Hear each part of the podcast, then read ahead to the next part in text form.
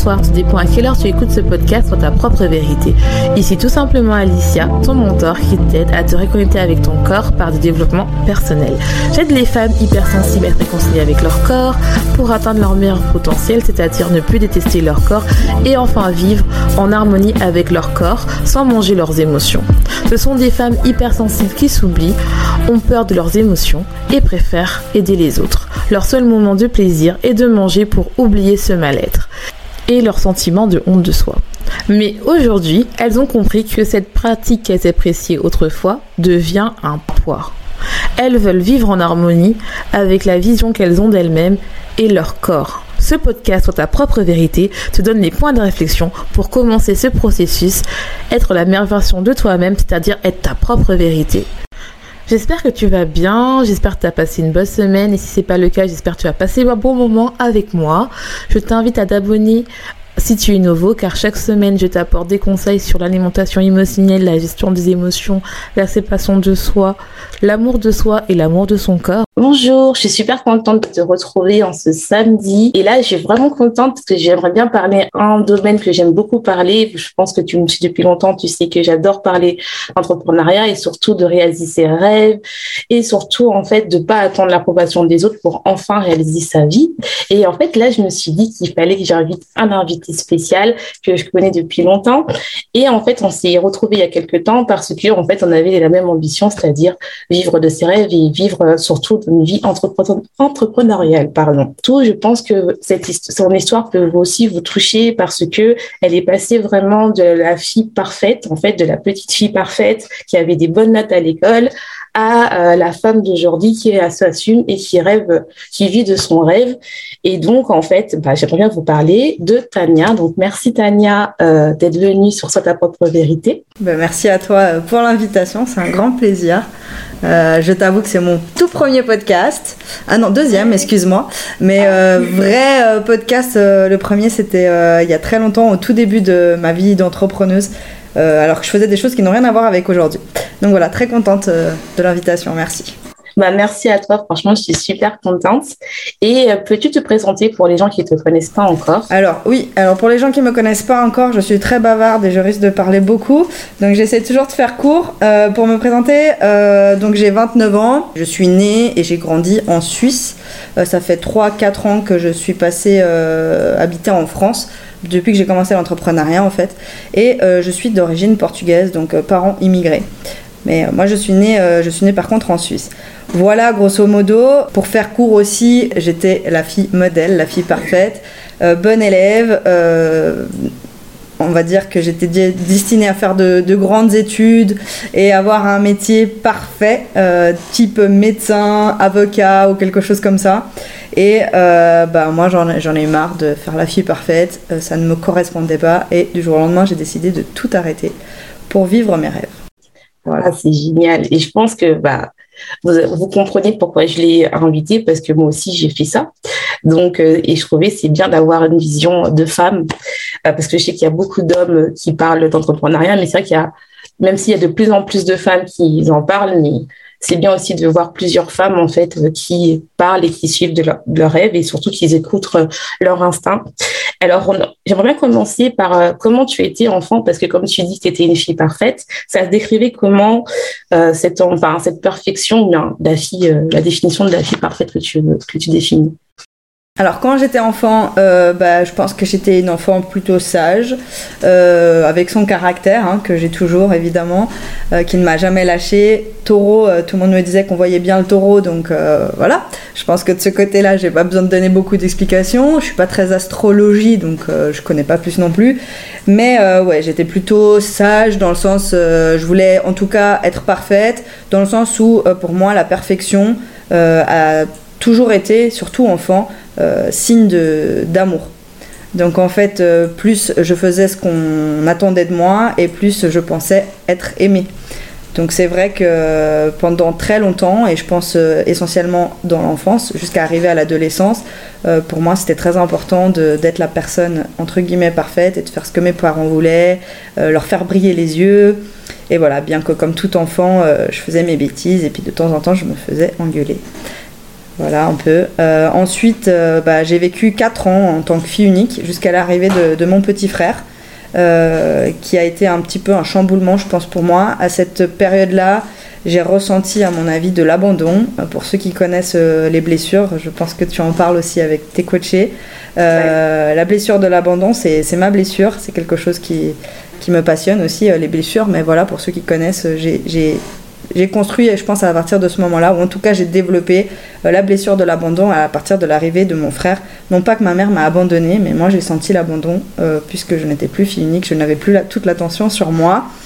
Et euh, donc voilà, à partir de là, ça a été encore plus compliqué parce que je me devais d'être encore plus parfaite, encore meilleure, le, enfin, le mieux possible pour me sentir encore plus aimée et sentir que j'existais en fait.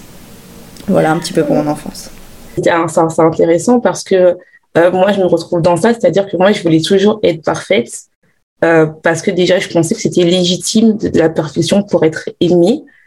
Et donc, en fait, cette perfection-là, bah, je la mettais dans l'école, c'est-à-dire que j'avais toujours euh, la meilleure note, toujours des éloges à l'école, toujours ça, qui, qui, permettait en fait de compenser le fait que bah, j'étais j'étais plus, j'ai jamais, enfin, je pense que ma, ma sœur est née deux ans après moi. Et je pense qu'en fait, que j'aimais bien, j'étais, comme on dit, j'étais, ma mère, elle disait quand j'étais petite, j'étais accrochée, euh, j'étais comme son sac à main, quoi. Mm. Mais dès que ma mère n'était plus là, bah, enfin, dès que ma sœur est arrivée, bah, j'avais plus, j'étais plus son sac à main. Enfin, il y avait son autre, euh, son autre bébé. voilà, c'est ça. Et c'était normal. Mais moi, en fait, c'est vrai qu'il y avait quand même euh, une relation un peu amour-haine avec ma sœur parce que je pensais qu'elle volait euh, la, ma place, enfin l'attention que je, voulais. J'ai toujours voulu, euh, enfin maintenant non parce que maintenant on est quatre, mais euh, j'ai toujours voulu, j'ai toujours dit à ma mère, j'aurais aimé être enfant unique quoi pour avoir toute l'attention. Et c'est vrai qu'il y avait de côté bah, le fait d'être bonne à l'école, bah, je me disais c'est bon et vraiment montrer en fait voilà c'est je suis la meilleure je suis la meilleure je suis la meilleure ce qui m'a amené jusqu'au doctorat mais euh, au final, je l'ai pas fait pour moi, je l'ai fait plus pour faire plaisir aux autres. Quoi. Ouais, c'est quelque chose que, que, avec le recul, je vis. Enfin, j'ai aussi vécu dans le sens où euh, moi, mon rêve d'enfant, c'était d'être vétérinaire parce que j'étais euh, fan des animaux, je le suis toujours.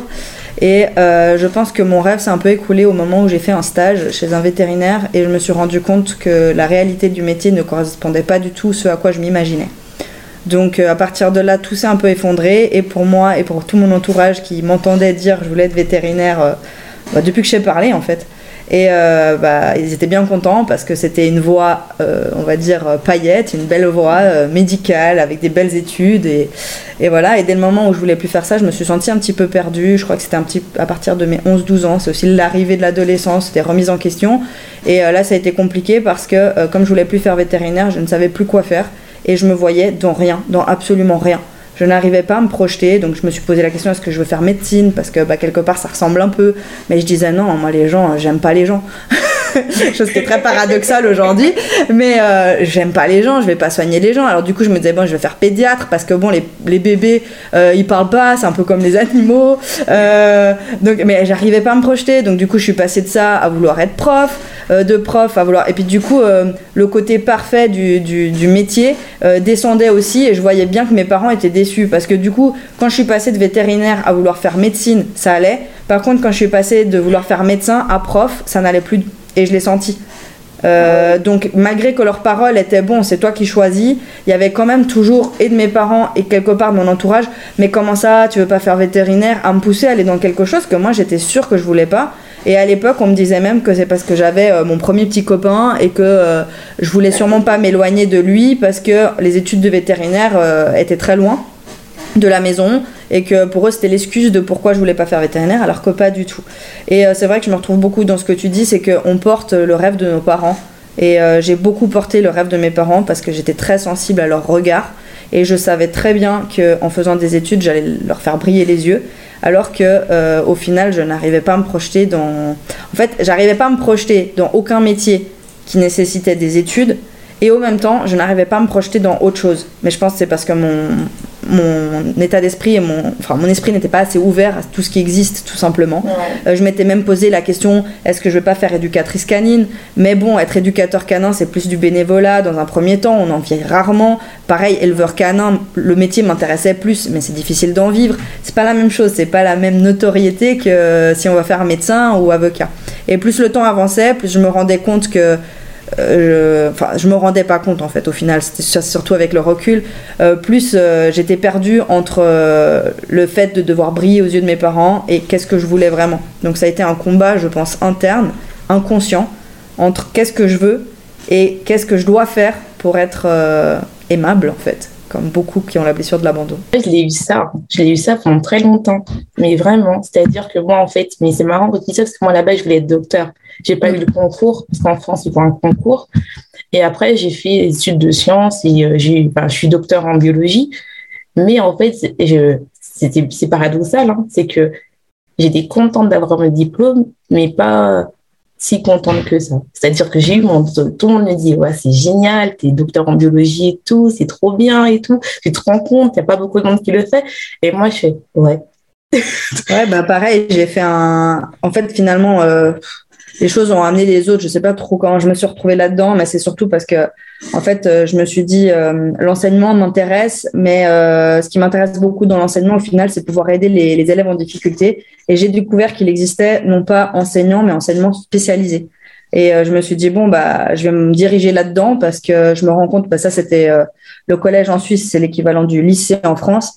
Euh, j'ai aidé déjà les personnes qui avaient de la difficulté parce que moi j'étais bah, très bonne élève et euh, j'aimais bien faire des sortes de tables rondes où je reprenais les leçons du prof à ma façon et je les aidais pour qu'ils puissent aussi avoir une bonne note. Et je passais des heures comme ça à aider les gens à réviser euh, même ma mère ne comprenait pas parce qu'elle disait que je perdais du temps avec ces gens, etc., etc., et que je lui disais tout le temps que non, en fait, je perdais pas de temps parce qu'en leur faisant réviser, moi, j'ai plus besoin de réviser. Parce que j'avais la chance d'avoir une grosse, enfin, comment dire ça? J'avais un gros avantage, j'ai une mémoire photographique, une mémoire visuelle qui est, qui est très mise en avant à l'école et qui est euh, pour les gens qui l'ont euh, un, énorme avantage. Et du coup, bah forcément, si je faisais la leçon avec quelqu'un d'autre, bah moi, j'avais plus besoin de la faire à la maison. Donc, par exemple, s'il y avait un examen, bah, je le faisais avec des gens je travaillais avec des gens et moi j'avais pas besoin de réviser de mon côté. J'étais contente parce que du coup au lieu de réviser toute seule de mon côté chose que je faisais quasi jamais bah en plus j'étais avec du monde. Enfin bref. Et du coup je me suis dit bon bah je me lance dans euh, l'enseignement spécialisé parce que comme ça je vais pouvoir aider les personnes en difficulté. Et euh, bah, quand je me suis lancée euh, dans, dans dans ce domaine euh, bah voilà j'ai fait mon bachelor et très vite euh, bah pareil j'arrivais pas à me projeter et euh, j'ai découvert euh, formation des adultes, qui m'intéressait beaucoup plus, qui est beaucoup plus proche de l'entrepreneuriat au final, mais sans le connaître, où c'était vraiment du consulting, euh, formation. Donc le but c'était d'aller dans, dans des centres, enfin dans des chez des employeurs et voir quelles étaient les difficultés que les personnes rencontraient et créer des formations. Donc on est beaucoup plus proche du monde de l'entrepreneuriat et ça j'ai découvert pendant que j'étais en bachelor. Donc j'ai fini mon bachelor et ensuite je me suis dirigée vers mon master. Euh, en formation des adultes. J'ai fait mon master et c'est à deux mois de la fin de mon master, donc j'avais validé tous mes cours. J'étais en train de faire mon mémoire. Euh, il me restait vraiment deux mois, je pense. J'ai dit stop. Bon, en fait, j'ai pas envie de faire ça parce que j'ai pas envie de travailler pour quelqu'un. Et de toute façon, même si j'ai un papier à la fin, alors je pouvais attendre deux mois pour finir, mais je me disais, mais je vais jamais, jamais utiliser ce papier parce que moi, je ne veux pas travailler pour quelqu'un. Bah alors, c'est trop bien que tu dis ça. Donc, comment tu as eu ce déclic euh, vers l'entrepreneuriat? Parce qu'au final, c'est vrai, tu as, eu ton, es passé du stade où bon, je veux faire mon master, je me, je me renseigne pour euh, faire des euh, formations éducatives, et puis d'un seul coup, bah non, je veux pas ça. Tu sais, c'est vraiment le jour un peu le jour et la nuit, quoi. Ça a été particulier parce que en fait, euh, je pense que je suis arrivée à un stade de ma vie pendant ce mémoire. Je passais énormément d'heures à la maison parce que quand on est en train d'écrire son mémoire, euh, en tout cas à Genève, on n'avait pas de cours. J'avais pas de cours, je les avais terminés. Donc je me suis retrouvée toute seule à la maison et euh, je me suis vite rendu compte que, bah, en fait, c'est ça la vie que je voulais. C'était pas aller travailler. Je voulais pas travailler. Je voulais pas travailler, puis je voulais être là et faire ce que je voulais. Non pas que je faisais rien, mais j'avais envie d'organiser mon temps comme je voulais, de la façon dont je voulais. Et puis je pense que dans ma tête, inconsciemment, il y a des choses qui ont commencé à se poser. Euh, enfin, j'ai commencé à me poser des questions sans vraiment mettre le doigt sur qu'est-ce que c'était ou comment c'était. Je pense qu'il y a eu aussi une crise existentielle un peu à ce moment-là parce que euh, c'est le moment aussi où j'étais euh, pas très bien avec mon, mon, mon ex-conjoint avec qui ça faisait quasi neuf ans que j'étais. Euh, c'est les moments aussi où j'ai déménagé de chez mes parents. Enfin bref, grosse crise à ce moment-là. Qu'est-ce qui a été le vrai déclic Je saurais pas vraiment dire? Mais par contre, à ce moment-là, j'arrivais de nouveau plus à me projeter. Donc j'étais en train de faire mon mémoire et j'arrivais pas à l'écrire, j'arrivais à rien faire, j'arrivais pas. Euh, les, jours passaient et je passais ma vie à dormir. Donc avec le recul, je pense que c'était une part de dépression. On voit la dépression d'une façon ou d'une autre. Je pourrais pas dire que j'étais dépressive, j'ai pas eu besoin de médicaments ou quoi, mais je pense que c'était une part de ça. Je passais des heures et des heures à dormir. Je me levais, je dormais, je mangeais, je dormais, je mangeais, je dormais. Et ça, c'était mes journées, au lieu d'écrire mon mémoire. Et là, je me suis dit, mais c'est pas possible, en fait, je, ça sert à rien. Et je me rappelle avoir eu une grosse dispute avec mon ex-conjoint à, cette, à ce moment-là. Il m'a dit, mais en fait, tu vas faire quoi? Parce que bon, euh, tu es là en études, euh, moi je travaille, toi tu travailles à côté, j'ai toujours travaillé à côté de mes études, mais mhm. c'est clair que ça suffisait pas pour tenir le, le, foyer. Voilà, si tu veux arrêter tes études, arrête, mais va travailler, fais quelque chose. Et moi je lui ai dit, euh, non, moi je veux gagner de l'argent, mais je veux pas travailler. Et là, cette période-là, il m'a dit, mais t'es folle. Mais, mais t'es folle, ma parole. Comment tu veux gagner de l'argent et pas travailler? Je lui dit, ouais, moi je veux être riche, mais je veux pas travailler. Et puis, bah, à partir de ce moment-là, je pense qu'avec le recul, c'était mes premiers déclics. Je sais pas pourquoi j'ai sorti ça, mais je l'ai sorti parce que je pense que je me suis rendu compte que j'étais bien, en fait, finalement, euh, dans mon petit train-train quotidien, à faire ce que je voulais quand je voulais. Et puis, euh, j'ai eu, je pense, un très très gros déclic euh, au moment où j'ai rencontré bah, mon conjoint actuel, en fait. comme tu connais, Benoît celui qui partage aujourd'hui ma vie et le compte Million Mind Family. Euh, ça a été un déclic parce que je pense que pour la première fois de ma vie, je me suis retrouvée face à quelqu'un qui était tout aussi fou que moi dans ses ambitions et euh, quelqu'un qui comprenait ce que je disais quelque part, qui me prenait pas pour une tarée parce que quand je sortais ce genre de choses, les gens ils me prenaient la rigolade, enfin voilà, et même moi, je j'y prêtais pas plus attention. Mais là, je me suis retrouvée face à quelqu'un qui réagissait à mes dires, non pas en t'es folle, mais en faisant ah ouais, T'es sérieuse? Oh, Ah ouais, mais moi, du coup, je pense ça. Et moi, je disais, ah, mais moi, je pense ça. Et lui, il pense ça. Et à cette période-là, bah, il était coach sportif et il était, euh, était en train de construire un peu son auto-entreprise. Et du coup, moi, j'ai voulu l'aider pour les réseaux sociaux et tout ça, chose que j'adore. Même aujourd'hui, c'est moi qui gère les réseaux sociaux. Et puis voilà, on est parti dans un truc de. Euh, moi, quand je dis quelque chose, ça fait écho et ça résonne derrière. Et je pense que ça a été clairement ça, ce déclic, pour me dire, mais en fait, euh, il y a une vie derrière la vie de, des études et puis du salariat. Et j'ai pas envie d'aller dans le salariat en fait. Et j'ai jamais vraiment mis les pieds à part en, en termes de job d'étudiant. Vraiment intéressant ce que ça fait vraiment écho à ce que j'ai vécu. C'est-à-dire que moi aussi j'ai eu du mal à écrire. Euh, bah, moi j'ai fait ma thèse en Suisse, hein, bah, parce que je connais Benoît, donc qui était mon coach sportif. Et euh, donc euh, moi en fait la dernière année où j'ai fait ma thèse, j'ai eu vraiment, enfin j'ai vraiment subi l'harcèlement moral et et de et du racisme dans ma boîte que je faisais. Et ils m'ont vraiment embêté pour faire ma, pour écrire ma thèse, parce que déjà, ils voulaient pas que je la fasse en anglais, parce que pour eux, ça faisait trop de travail, ils voulaient que je la fasse en français. Sauf que quand on est en sciences, bah, faut le faire en anglais. Et je me dis, mais en fait, euh, je fais tout ça pour qu'on me fasse chier pour un diplôme que je mérite. Déjà, il y avait un truc qui faisait que, euh, bah, il y avait quelque chose qui n'allait pas, en fait. On me disait, oui, c'est le Graal, t'as ton, tu ton, ton doctorat, ça y est, ça sera beaucoup plus facile et tout. Et en fait, tu te rends compte que non. Et tu te rends compte, en fait, qu'il faut encore donner des comptes. Et donc, en fait, c'était encore une lutte pour euh, avoir juste rédigé son, euh, son mémoire. Et même moi, au début, c'était comme toi, c'est que je dormais et j'écrivais. Moi, j'étais en dépression, vraiment. J'ai fait un burn-out. Et euh, j'arrivais pas à écrire mon mémoire. Ça n'avait pas d'inspiration. Vraiment, j'étais là. Alors, pourtant, je connaissais ah, mon sujet du bout des doigts, c'est-à-dire je connaissais tout quoi. Je connaissais même mieux que mes chefs et tout. Je connais et pour la preuve que même euh, lors de mon oral, euh, ils ont pris tous les mérites alors que c'est moi qui a tout m'ont pas aidé et euh, normalement je devais avoir une mention très bien, mais vu que mon mon chef ne m'aimait pas, il était un peu raciste, donc j'ai eu une mention de bien. Mais moi, je suis super fière parce que même mes amis qui étaient extérieurs à mon groupe, qui me disaient non, ta thèse a été tip top et j'ai eu une thèse très difficile parce que déjà à Genève, c'est euh, l'université de Genève, c'est une des plus difficiles, celle de Zurich. Mais la mienne était vraiment difficile parce que normalement, une thèse euh, à Genève, à, mon époque, ça a changé, c'était une heure et moi, ma thèse a duré quatre heures. Donc c'est vraiment que c'était vraiment une thèse difficile en anglais et tout ça. Et en fait, je me suis dit, bon, j'ai eu ma thèse et puis, euh, ouais, c'est cool, quoi. après, j'avais, après, finalement, bah, je savais que je me dis, et au fond de moi, je, je, sais pas c'est quoi, c'est je dis, bon, ok, je suis chercheuse, ok, je suis docteur, c'est cool, mais je sais que je vais pas terminer ma vie dans ça mais je savais pas dans quoi. Je me dis peut-être que je suis folle et tout. Et j'en parlais avec euh, avec une cousine et ma cousine elle me disait euh, non mais tu te rends compte, tu as eu ton doctorat, euh, pourquoi tu J'étais là bon que donc et après moi je me suis pas arrêtée, hein, j'ai fait mon post donc c'est-à-dire c'est une validation après ton doctorat pour montrer encore que tu es capable de faire des recherches, quoi. histoire de dire que et quand j'ai fait ce post là où en fait j'avais plein d'idées et en fait tout allait chez quelqu'un. Et à chaque fois on me ralentissait et je me dis non je peux pas en fait.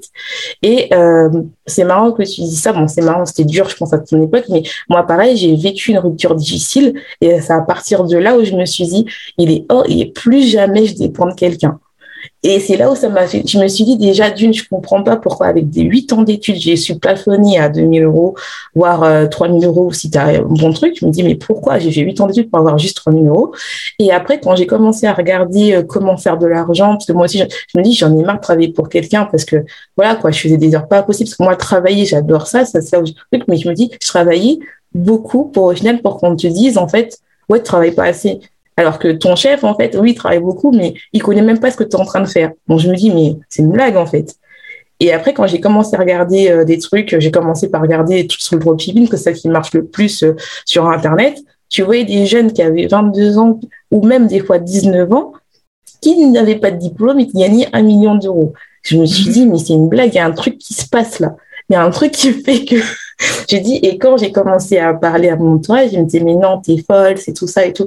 Et je me dis, bon, et quand j'ai commencé à parler euh, sur Internet avec d'autres personnes qui m'ont dit, non, mais et en fait, j'ai trouvé qu'il y avait un autre monde. Tu sais, c'est comme si tu avais une porte qui t'ouvre. Tu sais, tu avais des questions, il y a une porte qui s'ouvre à trois, quoi, qui est là, tu sais, un peu comme comme euh, Alice au Pays des Merveilles qui ouvre la porte et elle ouvre un, autre univers. Et moi, j'ai l'impression que c'était ça, quoi. J'étais là et je m'ouvrais. Je me dis, mais attends, mais c'est une blague. On me dit qu'on doit souffrir. On doit souffrir pour travailler. Et il y a des gens qui sont là. Je dis pas qu'ils travaillent pas, mais qui gagnent un million d'euros comme ça je me dis non, il y a un truc qui coince. Et quand j'ai commencé à parler à, d'abord j'ai parlé avec beaucoup d'hommes au début, et euh, parce que c'est eux qui sont qui parlent le plus et qui sont mis en avant et qui me disent non mais c'est possible, c'est possible. Toi tu dis non mais et après quand tu reparles au monde à côté de bah, ton vrai monde, c'est-à-dire tes amis, euh, ta famille, ils disent mais non, mais non, c'est pas possible, ils te mentent et tout. Et quand après tu retournes voir euh, un coach et tout, tu dis, si, regarde des prix que j'ai trouvés. Je me dis, mais attends, il y a un quoi entre les deux. Il y a ceux qui me disent que c'est pas possible et ceux qui, lui, ils montrent dans son compte que c'est possible. Et après, bah, je me suis dit, bah non, faut que je, je, je peux plus euh, retourner. J'ai compris qu'il y a, comme toi, tu disais, euh, euh, que tu as trouvé avec Benoît. Moi, j'ai compris, en fait, que, moi, j'appelle ça des, des sortes de petits anges qui sont là, qui me disent, mais en fait, qui seront des coachs ou d'autres personnes que j'ai rencontrées qui m'ont dit, non, t'inquiète pas, tu n'es pas folle. Il y a une vie en dehors du salariat. moi, j'ai l'impression que quelque part, au final, j'ai toujours eu quelque chose qui n'allait pas.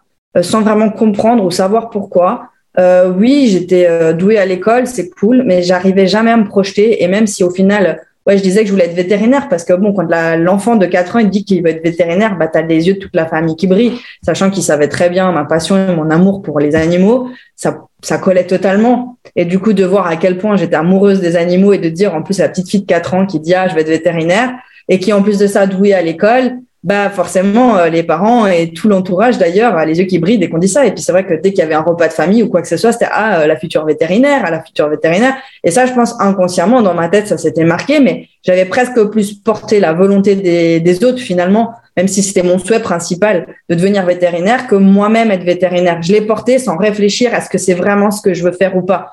Je m'étais juste arrêté au fait que bah voilà, j'aime les animaux, donc j'aime les animaux, je suis douée à l'école, je vais faire vétérinaire. Et un monde s'est écroulé au moment où je me suis vraiment rendu compte qu'est-ce que c'était. Non pas que c'est pas un bon métier, euh, je pense que c'est juste pas fait pour moi, tout simplement, et que heureusement qu'il y a des vétérinaires et c'est un, un, métier magnifique qu'ils font. Mais moi, je me suis, j'ai fait quatre jours de d'observation. On avait la chance de faire ça. Euh, c'est l'équivalent en, en, France du collège. C'est le cycle pour les Suisses de faire quatre jours d'observation chez un vétérinaire. Et là, je me suis dit mais en fait, c'est pas ça que je veux faire. C'est pas ça euh, mon imaginaire avec les animaux. Je veux pas être dans un cabinet toute la journée et puis euh, voir défiler des chiens, en fait, les chiens et des chats, ça m'intéresse pas. Alors du coup, euh, mes parents ils me disaient non, mais tu sais, il y a d'autres types de vétérinaires, t'as les vétérinaires de campagne, ça. Je disais mais c'est un vétérinaire de campagne, mais c'est juste que quoi, il va voir les vaches une fois par semaine. Et moi, je m'imaginais vétérinaire, mais je m'imaginais vétérinaire dans un zoo, dans un parc aquatique, un truc qui bouge tous les jours, un truc vraiment cool. Et en fait, les places dans ce genre de choses sont quasi impossibles à avoir. Il faut arrêter de rêver. Euh, c'est très difficile. Et puis même en imaginant le métier, ça me correspondait pas. Et je me suis dit, mais c'est fou parce que toute petite, je disais déjà à ma mère, euh, bah moi, je veux, je veux être riche parce que je veux avoir euh, mon ranch avec mes chevaux.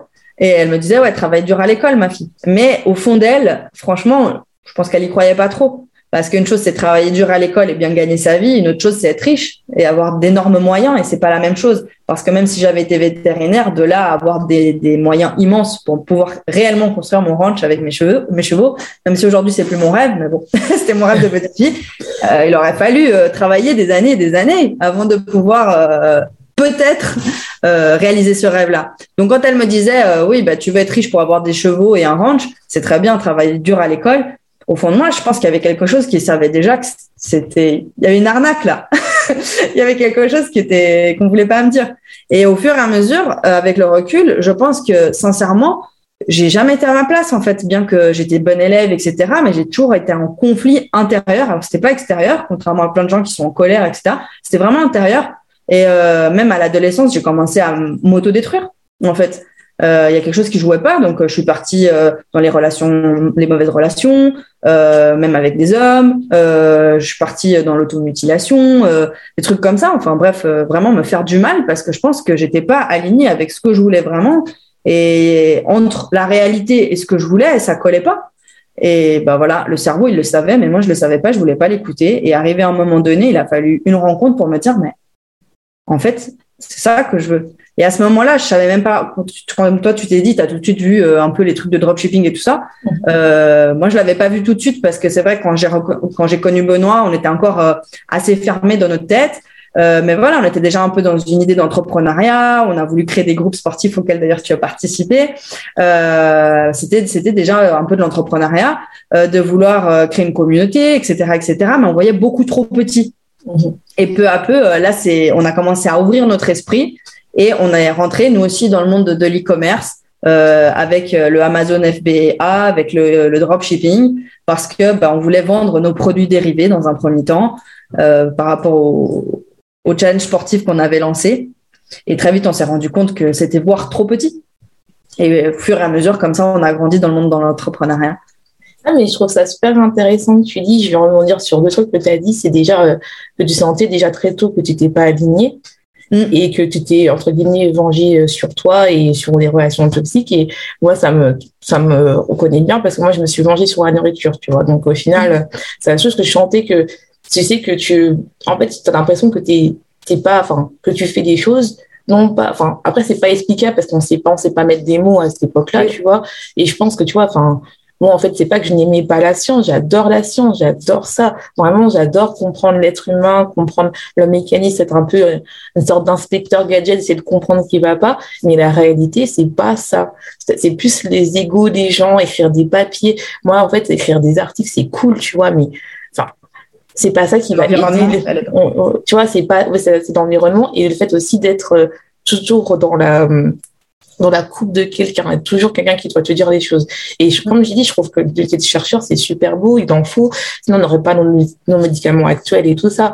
Et comprendre aussi les maladies, les maladies génétiques. Ça, j'adore même. Et en plus, ça me résonne quand tu as dit que tu avais fait une semaine de quatre jours d'observation, pardon. Moi, j'avais fait, euh, j'étais partie à New York, je suis partie en Suède pour faire des stages et tout. Mais pareil, tu vois, tout ce que j'ai aimé, c'est l'expérience humaine avec mes amis, mais le labo en, entier, tu vois, c'était pas ça. Et c'était le dernier, dans mon master 2, euh, où on fait un six mois de stage, c'est là où on m'a réconcilié avec l'amour de la science, que c'était, euh, euh, c'était une, bah, ma prof qui était là et qui me disait oui, elle aimait bien, mais j'aimais bien. En fait, j'aimais à travers sa passion à elle. Tu vois ce que je veux dire? Et après, même ce qui est marrant, ce que tu dis, je pense c'est vraiment le syndrome si tu pas aligné, ceux qui ne savent pas c'est quoi l'alignement, c'est vraiment que tu n'arrives pas à te projeter. C'est vraiment, moi, j'arrivais pas à me projeter. Je me disais, bon, j'ai mon master, bon, après, il y a mon doctorat. Alors que tout le monde entendait, je veux être prof, euh, je vais être directeur euh, de, de labo, euh, je vais être principal investigator, je veux travailler dans ça. Moi, j'étais là, je, je, tu n'arrives pas à te projeter. Tu dis juste, bon, le prochain thème, c'est le doctorat, tu vois.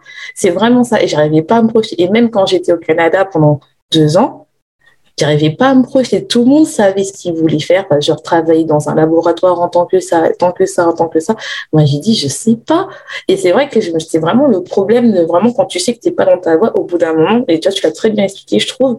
C'est que vraiment, tu, ne sais pas te projeter. Tu sais mm. vraiment pas te projeter. Et euh, ce qui est aussi intéressant, et je trouve que c'est beau ce que tu as dit, c'est que tu t'es lancé. Vous êtes lancé, toi et, Benoît, euh, dans le programme, mais vous visez petit. Et ça, c'est et maintenant c'est beau parce que moi, est-ce que tu peux nous parler comment ça se fait que tu visais petit et d'un seul coup tu vises grand maintenant? Je pense que tout simplement quand on commence dans le monde dans l'entrepreneuriat, par exemple, je prends un premier exemple qui était déjà les prémices de l'entrepreneuriat, c'est que quand j'ai fait mon master en formation des adultes, je m'imaginais pas salarié pour une boîte et je me dis, je disais très vite que moi je veux créer mon propre cabinet de consulting. Euh, de consulting dans le domaine de la formation.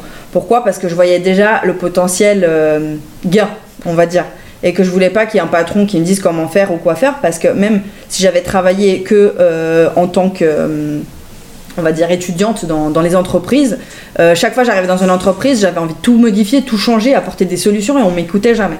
Et en fait j'en avais trop marre de ça et je me suis dit mais moi je pourrais pas travailler pour quelqu'un parce qu'on va jamais m'écouter ça va me frustrer. Donc je voyais déjà le côté si je vais dans le domaine de la formation et si j'étais dans le master formation des adultes c'était déjà dans ma tête j'avais la possibilité de travailler toute seule euh, mais c'était encore pour moi, voire trop petit dans le monde de l'entrepreneuriat, parce que c'est moi ce que j'appelle pas vraiment un entrepreneur, bien qu'on puisse dire que c'est un entrepreneur, mais je vois ça comme un auto-entrepreneur, un salarié plus plus. Moi j'appelle ça les salariés plus. Euh, non, c'est même pas du freelance, c'est vraiment indépendant. C'est un indépendant, auto-entrepreneur. Donc euh, pour moi, c'est du salarié plus. Donc en gros, tu as tous les inconvénients du, salarié. Euh, enfin bref, c'est pas top non plus. C'est juste que tu travailles pour toi-même. Mais derrière, euh, la charge de travail, le temps de travail, elle est phénoménale. Tu, deviens esclave de ton travail. C'est que nous, quand on s'est lancé vraiment euh, dans cette idée de vouloir créer une communauté autour du sport, etc., bah, la vision, elle est trop petite parce qu'on n'a pas suffisamment ouvert notre esprit. On ne s'est pas suffisamment entouré d'autres entrepreneurs à succès. Je dis pas entouré de façon physique. Souvent, s'entourer de façon physique, c'est très compliqué parce qu'autour de nous, il y a très peu d'entrepreneurs. Mais d'un point de vue euh, mental tout simplement. On n'avait pas encore, euh, moi je dis bouffé assez de livres et assez de vidéos YouTube et de, de contenu de personnes à succès pour vraiment voir grand. Et on voyait à trop petite échelle. On s'imaginait à cette période-là que, euh, ben, en faisant nos challenges sportifs avec allez, une cinquantaine de personnes qui nous suivaient, la cinquantaine de personnes allaient acheter des produits dérivés et puis c'est cool, on allait être riche. Mais absolument pas. Déjà, les gens, ils, viennent ils venaient là gratuitement, chose qui était déjà une grosse erreur parce qu'on sait très bien que quand on donne des choses gratuitement, ça fonctionne pas en fait. Euh, parce que les gens ils sont pas investis de la même façon et on gagnait rien et on passait des heures, mais des heures et des heures à travailler sur ça, à récupérer les vidéos des gens, à aller faire des montages, à être derrière les gens pour qu'ils nous envoient des vidéos, enfin un truc phénoménal. On travaillait, mais je dirais, mais trois fois plus que si on était salarié, alors qu'on gagnait zéro on gagnait zéro, on gagnait rien. Et on gagnait rien parce qu'on se disait c'est pas grave, euh, on donne dans l'espoir après de récupérer. Et quand on a commencé à lancer nos produits dérivés, bah, évidemment personne ne les achète parce que les gens ils sont là gratuitement, ils sont pas là pour ça et ils sont pas fans comme nous, on est fans, fans de notre propre truc. Alors, euh, bah, on a eu un peu une claque et on s'est dit non, mais c'est pas possible. Et là, au même temps, on a commencé, on, était déjà un petit peu plus euh, sur Internet, on commençait à comprendre ce qui se passait dans le monde de, l'entrepreneuriat. Je pense qu'on commençait à ouvrir cette porte que tu, dont tu parlais, euh, cette porte qui te mène vers un monde qui n'est pas le monde réel en fait. et euh, là, on a commencé à comprendre, mais en fait, pourquoi on, veut vendre à si petite échelle? Euh, Pourquoi on se concentre sur déjà que nos produits dérivés et surtout pourquoi on se concentre que sur notre micro-communauté qui est composée principalement d'amis, de famille et d'amis d'amis quoi, qui va jamais exploser, en tout cas pas de cette façon-là. Et euh, là, on s'est dit, bon, bah, alors on va, on va utiliser euh, Amazon, qui a un mhm. pouvoir euh, énorme, puisque bah, c'est une plateforme quand même où il y a des, des milliers de, de, consommateurs qui tombent dessus. Et là, on avait beaucoup plus de chances de pouvoir vendre des produits. Donc là, on s'est formé, etc. Puis au fur et à mesure, bah, tu rentres dans une formation, tu rencontres des gens, tu vois le formateur, du coup, tu es curieux, tu vas voir d'autres formateurs. Et tu, en fait, c'est un peu comme si c'est bon, tu as, as, mis un pied dedans, tu as ouvert la porte, maintenant, tu n'as plus qu'à qu'à fermer la porte derrière toi, quoi. Et euh, j'ai un peu cette image, c'est un peu comme si aujourd'hui on est à un stade, alors on n'est plus du tout dans le e-commerce parce que pareil, arrivé à un moment donné, euh, on s'est senti désaligné, ça ne fonctionnait pas et euh, on s'est lancé dans autre chose. Mais je pense que cette porte a été définitivement fermée derrière nous quand on s'est lancé dans le e-commerce, malgré tout. Et à ce moment-là, plus de retour en arrière possible c'est plus possible. Une fois que tu as ouvert cette porte et que tu as découvert ce monde, tu peux plus revenir en arrière. C'est clair. moi, je sais que. Mais après, moi, euh, on va en reparler après. D'ailleurs, j'aimerais que tu parles aussi de ce que tu fais parce qu'on n'a pas encore parlé de ce que tu fais actuellement et c'est très important. Mais moi, je suis d'accord avec toi. C'est une fois que tu as ouvert la, porte, enfin, la boîte de Pandore, tu ne peux plus retourner. Euh, euh, aux autres et j'en parle vraiment. En plus, euh, ce qui est bien, dans comme tu dis très bien, c'est que tu rencontres des gens, c'est-à-dire que euh, c'est pas juste en fait que ta famille ou tes amis ou des, amis, c'est c'est Internet. Donc c'est-à-dire que tu rencontres des mondes euh, actuels. Moi, c'est clair que le fait de, travailler sur Internet, bah, j'ai mes clients et j'ai des clients qui sont aux États-Unis, au Canada, en Belgique, alors que si je m'étais concentrée que dans la région parisienne ou que mes amis, bah euh, voilà, c'est très limité, quoi. Et puis, comme tu dis très bien, moi, je me rappelle dans ces jeunes, c'était bien, c'est le côté familial, mais c'est vrai qu'on on est pour le sport et puis l'ambiance. Et ce qui faisait, c'est vrai que, bah, peut-être qu'on n'était pas euh, investi comme vous. Et c'est normal. Et maintenant, je me rends compte parce que même moi, au début, quand j'ai euh, j'ai fait cette erreur là je sais pas si c'était une erreur mais enfin si ma coach m'a dit que c'était une erreur bon c'était une erreur de proposer mon coaching gratuit pendant trois mois pour être sûr de te valider et je me rendais compte que bah la personne n'allait pas investir comme toi parce que toi tu es à fond tu es dedans tu es là tu mm. fais ouais vas-y et tout la personne a fait vu que c'est gratuit bah a l'impression que bah c'est c'est gratuit quoi. Et généralement c'est bête à dire mais quand c'est gratuit les gens ils, ils voient pas de, de la valeur dedans. Ils ne sont pas investis. Et euh, ce qui va m'amener à ce que tu fais, qu'est-ce que tu fais maintenant Qu'est-ce que correspond euh, à Million Man Family? Oui, euh, je reviens juste avant de, de dire, tu parlais d'erreurs, de donner du gratuit. C'est des choses pour lesquels, bah, d'ailleurs, je vais en parler, on accompagne les gens dans la Million Mind Family. Mais c'est aussi de dire que à cette époque-là, notre formateur e-commerce nous avait d'ailleurs dit Mais vous êtes fou, faire du gratuit, arrêtez de faire du gratuit, faites payer. Même si c'est 5 francs, faites payer, vous faites du cash, et en plus de ça, les gens ils seront investis. Et on l'avait pas écouté. Et je pense que c'est une erreur. Oui, c'est clairement une erreur, mais d'un autre côté, c'est une erreur par laquelle il faut passer aussi des fois euh, pour se rendre compte à quel point c'est abruti.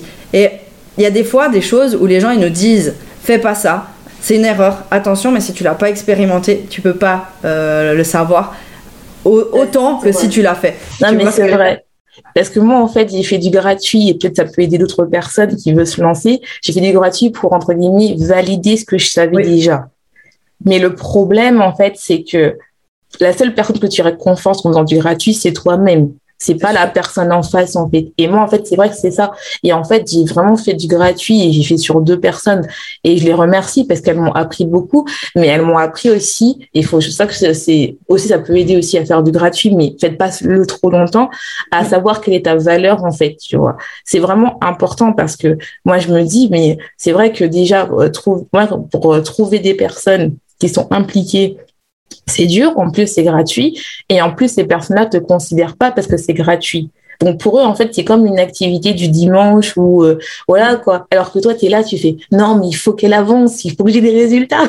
Comme tu dis, si, si tu es le genre de personnalité avoir besoin de valider un minimum avant parce que ça te rassure, euh, je pense tu peux passer par le gratuit, mais très limité. Vraiment juste pour te rassurer et te dire bon bah voilà, euh, je fais du gratuit parce que j'ai quand même besoin de me rassurer, ça me rassure avant de me lancer dans quelque chose de payant, mais parce que euh, tu es quelqu'un de plutôt perfectionniste et tu as peur de, de faire payer de la merde.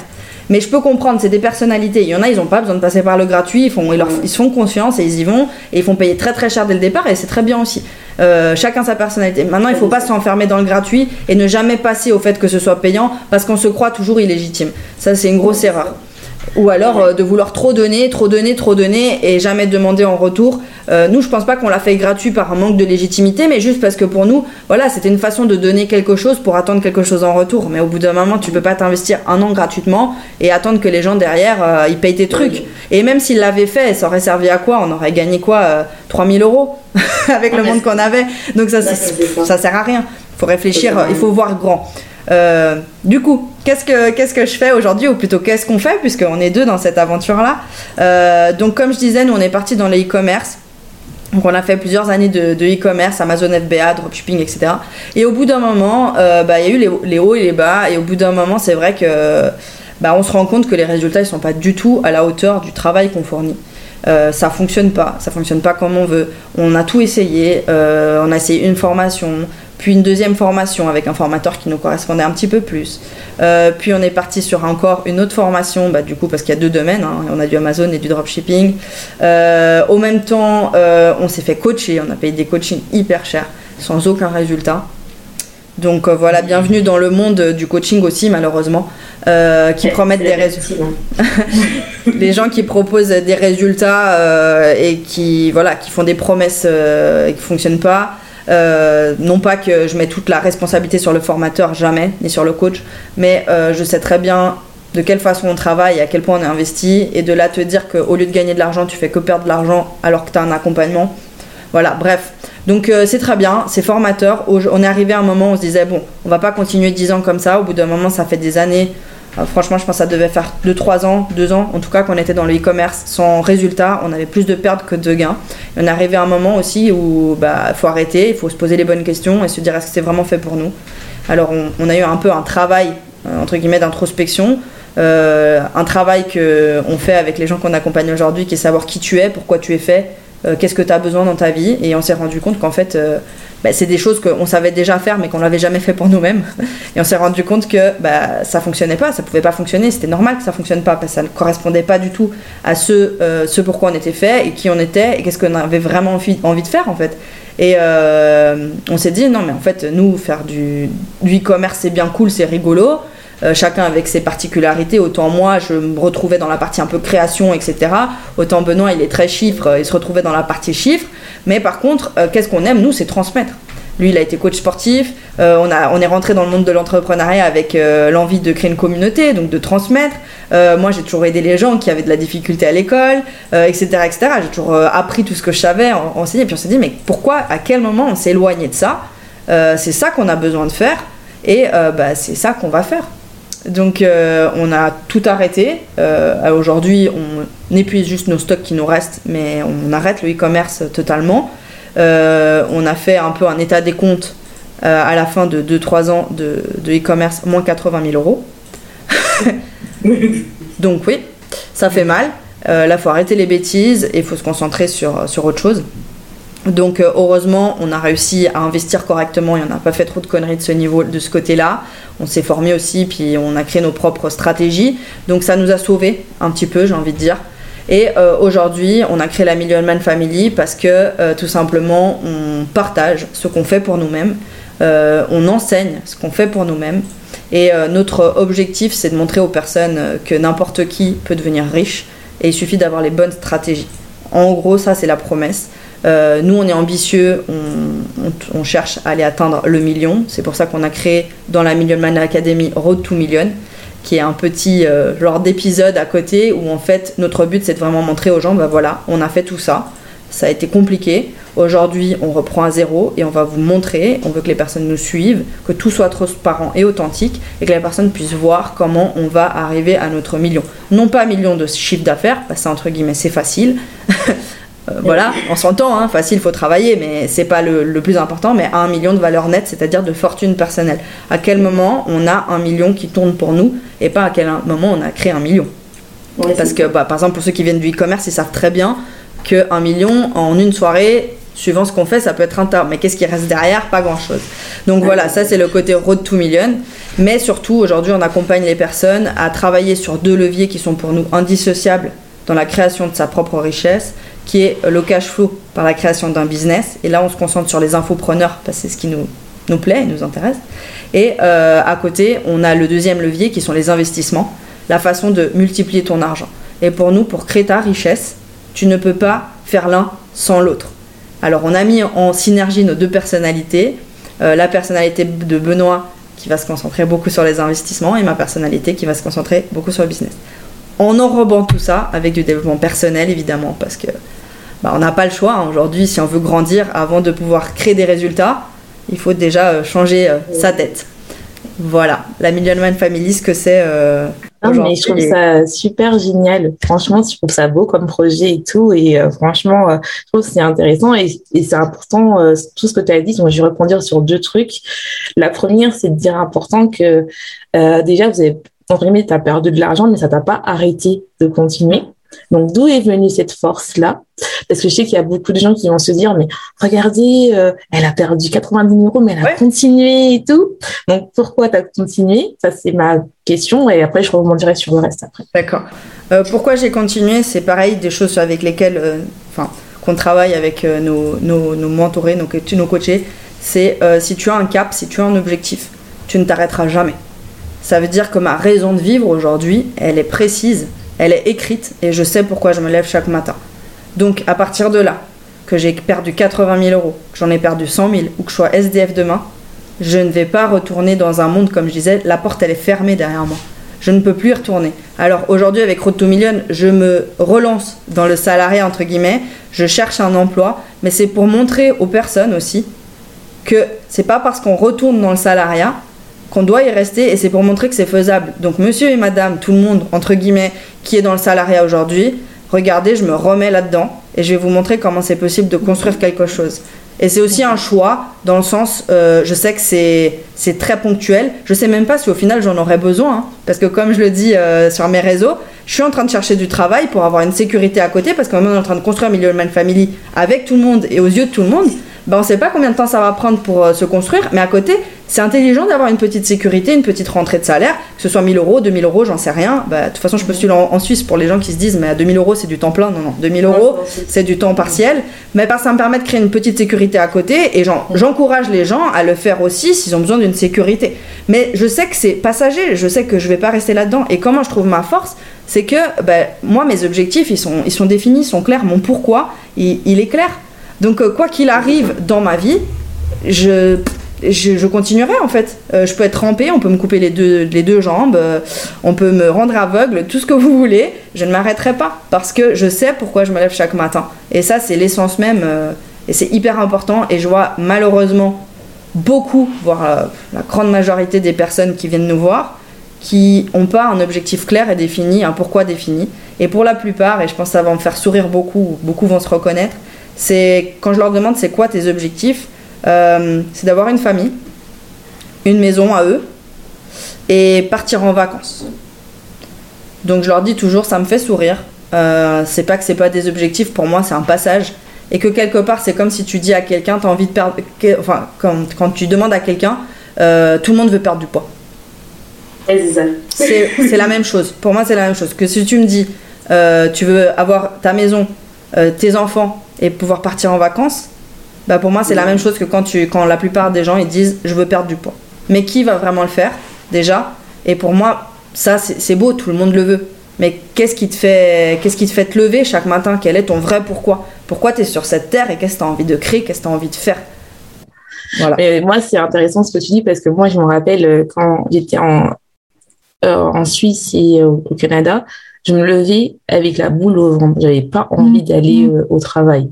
J'avais vraiment pas envie. J'avais la boule au ventre vraiment. Et je me rappelle, euh, heureusement qu'il y avait le décalage horaire. Donc mes amis, merci. j'ai parlé, je pleurais au téléphone. Je dis oui, j'ai pas envie de aller courage et tout. Et le meilleure décision que j'ai prise, c'est quand j'ai euh, quitté mon travail de moi-même. Donc mon contrat se terminait mais j'ai quitté et je voulais absolument et je savais que euh, je voulais faire autre chose. Je savais pas quoi et je savais pas autre chose. Et là, en fait, ce que j'explique même à mes coachés, c'est que quand tu comprends ton pourquoi, et comme tu le dis très bien, tu as trouvé ton pourquoi. Moi, je sais que mon pourquoi qui m'a lancé dans l'entrepreneuriat, c'est vraiment euh, d'aider les femmes, mais aussi en étant ces femmes-là, je m'aide en fait c'est vraiment important parce que pour moi, c'est comme tu dis très bien, c'est avoir un pourquoi, avoir une famille, avoir une maison et euh, aller en vacances. Tu n'as pas besoin d'être entrepreneur pour avoir ça. Mm. C'est une personne salariée, il faut avoir un pourquoi beaucoup plus grand même si c'est très louable hein, et c'est très très très beau. Hein. Moi j'ai mes amis, elles ont ça et c'est cool. Hein. Et moi aussi je veux un jour avoir ça. Mais pour moi ça me définit pas pourquoi je, je me suis lancée dans l'entrepreneuriat. C'est vraiment quelque chose qui est dans les tripes euh, que tu sais que même s'il y a des jours t'as pas de résultat, tu vas quand même te lever et bosser. Et, et alors que dans le salariat t'as pas le choix, t'as un peu forcé. Tu sais que t'as le salaire. Et aussi ce que je me suis dit aussi c'est que je me dis, mais en fait, moi, même si euh, c'est peut-être bête hein, de dire ça, mais moi, je me dis que le salaire que j'ai galéré euh, juste, je sais que je peux l'atteindre si tout va bien en une journée. Mm. Donc, ce qui fait que c'est ce côté un peu adrénaline challengeant qu'on a aussi dans l'entrepreneuriat, dans, dans que tu l'as pas dans le salariat, parce qu'en fait, on te bloque à chaque fois. Et je dis pas que le salariat, c'est malin. C'est pas ce que je dis. Euh, et moi, franchement, c'est pas ce que je dis. Faites-le si vous, êtes là, que vous, vous, êtes. Et c'est bien l'analogie que tu fais avec la perte de poids, parce qu'en fait, finalement, il y a tout le monde qui veut perdre de poids, même ceux qui veulent, qui n'ont pas besoin, ils veulent perdre du poids. Mais le problème, c'est que le dire et le faire, il y a deux mondes. Quoi. Vraiment... on dit souvent, bah, d'ailleurs, bah, comme euh, Benoît est coach sportif, euh, on dit souvent, tu, veux perdre du poids, très bien, mais qu'est-ce que tu veux concrètement ou pourquoi? Pourquoi tu veux perdre du poids? Si tu ne sais pas pourquoi tu veux juste perdre du poids demain, il y a une pizza qui se présente à toi, tu la manges. C'est ça. Parce que tu sais pas vraiment pourquoi tu veux perdre du poids. Si tu veux juste avoir une famille, une maison et partir en vacances, tu te lèves les matins, tu sais pas pourquoi. Et je donne souvent cet exercice d'ailleurs à mes coachés. Je dis, mais tout simplement, demande à cinq personnes autour de, de toi quels sont, quels sont ses rêves. Et je trouve extrêmement triste de, de, voir que la plupart ne, ne, savent même pas quels sont leurs rêves. Ils n'ont pas défini leurs rêves ils sont là et ils attendent que la vie les porte. Ouais, c'est ça. Et, voilà, ils vont travailler tous les matins, ouais, pour faire de l'argent, d'accord, tout le monde travaille pour de l'argent, même les entrepreneurs, on est là pour de mhm. l'argent, on serait pas là si c'était du bénévolat, en tout cas pas de cette façon-là. C'est clair que si demain euh, tu me dis l'entrepreneuriat, ça sert pas à gagner de l'argent, peut-être, euh, bah, je pense que ce que je fais, je le ferai pour moi dans tous les cas. Mhm. Et c'est pour ça que pour moi, j'ai trouvé ce qui me correspond et ce pourquoi je suis alignée, parce que quoi qu'il arrive, je le ferai. Euh, que ce soit pour le monétiser ou pas, je le ferai. Euh, mais dans tous les cas, c'est clair, on est tous là pour l'argent. Il faut arrêter de mentir. On est là pour l'argent avant tout. Enfin, avant tout, entre guillemets. C'est pas mon pourquoi de l'argent. Mais, euh, en fait, par contre, on est là pour ça. Mais la personne qui va travailler, elle est là pour avoir de l'argent, d'accord, elle est là pour payer ses factures. Mais pourquoi elle se lève le matin? Pourquoi elle va chez cet employeur? Pourquoi elle fait ça? Dans quel but? Dans quel objectif? Elle le sait pas. Elle le sait pas. Et c'est ça qui est triste. Et moi, c'est intéressant ce que tu dis parce que moi, je fais la même analogie avec euh, le fait que moi, je réfléchis toujours avec mes coachés, c'est pourquoi elles ont pris du poids et aussi comprendre aussi, bah, généralement, c'est parce qu'elles prennent du poids parce qu'elles savent pas qui elles sont.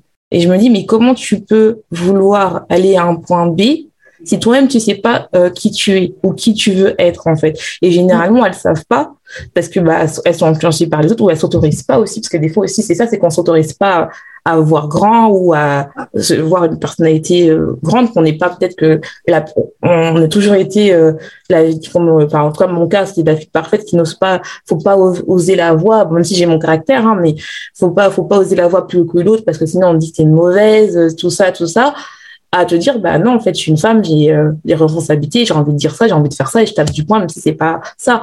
Et c'est vrai que il y a beaucoup de gens qui ne savent pas qui qui elles sont. Et euh, moi c'est vraiment l'exercice que je fais parce que je me dis mais en fait qui tu es en fait? Qui tu veux être et qui tu es actuellement? Et dans 90% de mes clientes de mes coachés elles savent pas qui elles sont non, elles ne savent pas. Elles savent on travaille pas exactement dans le même domaine, toi et moi, ouais. euh, quoi que ça se rapproche. Mais euh, c'est vrai, c'est le, le, le, mal de beaucoup de personnes, si elles savent pas qui elles sont. Et euh, je trouve aussi compliqué cet exercice, moi personnellement, dans ma personnalité. De nouveau, je sais que je suis par rapport à ça. Je sais que c'est compliqué pour moi de savoir qui je suis. Parce que je veux tellement être parfaite, et aujourd'hui je travaille énormément là-dessus, c'est mon travail à moi de développement personnel, parce que je connais ma blessure et c'est un combat quotidien. Euh, même aujourd'hui, hein, euh, je suis loin d'avoir guéri ma blessure.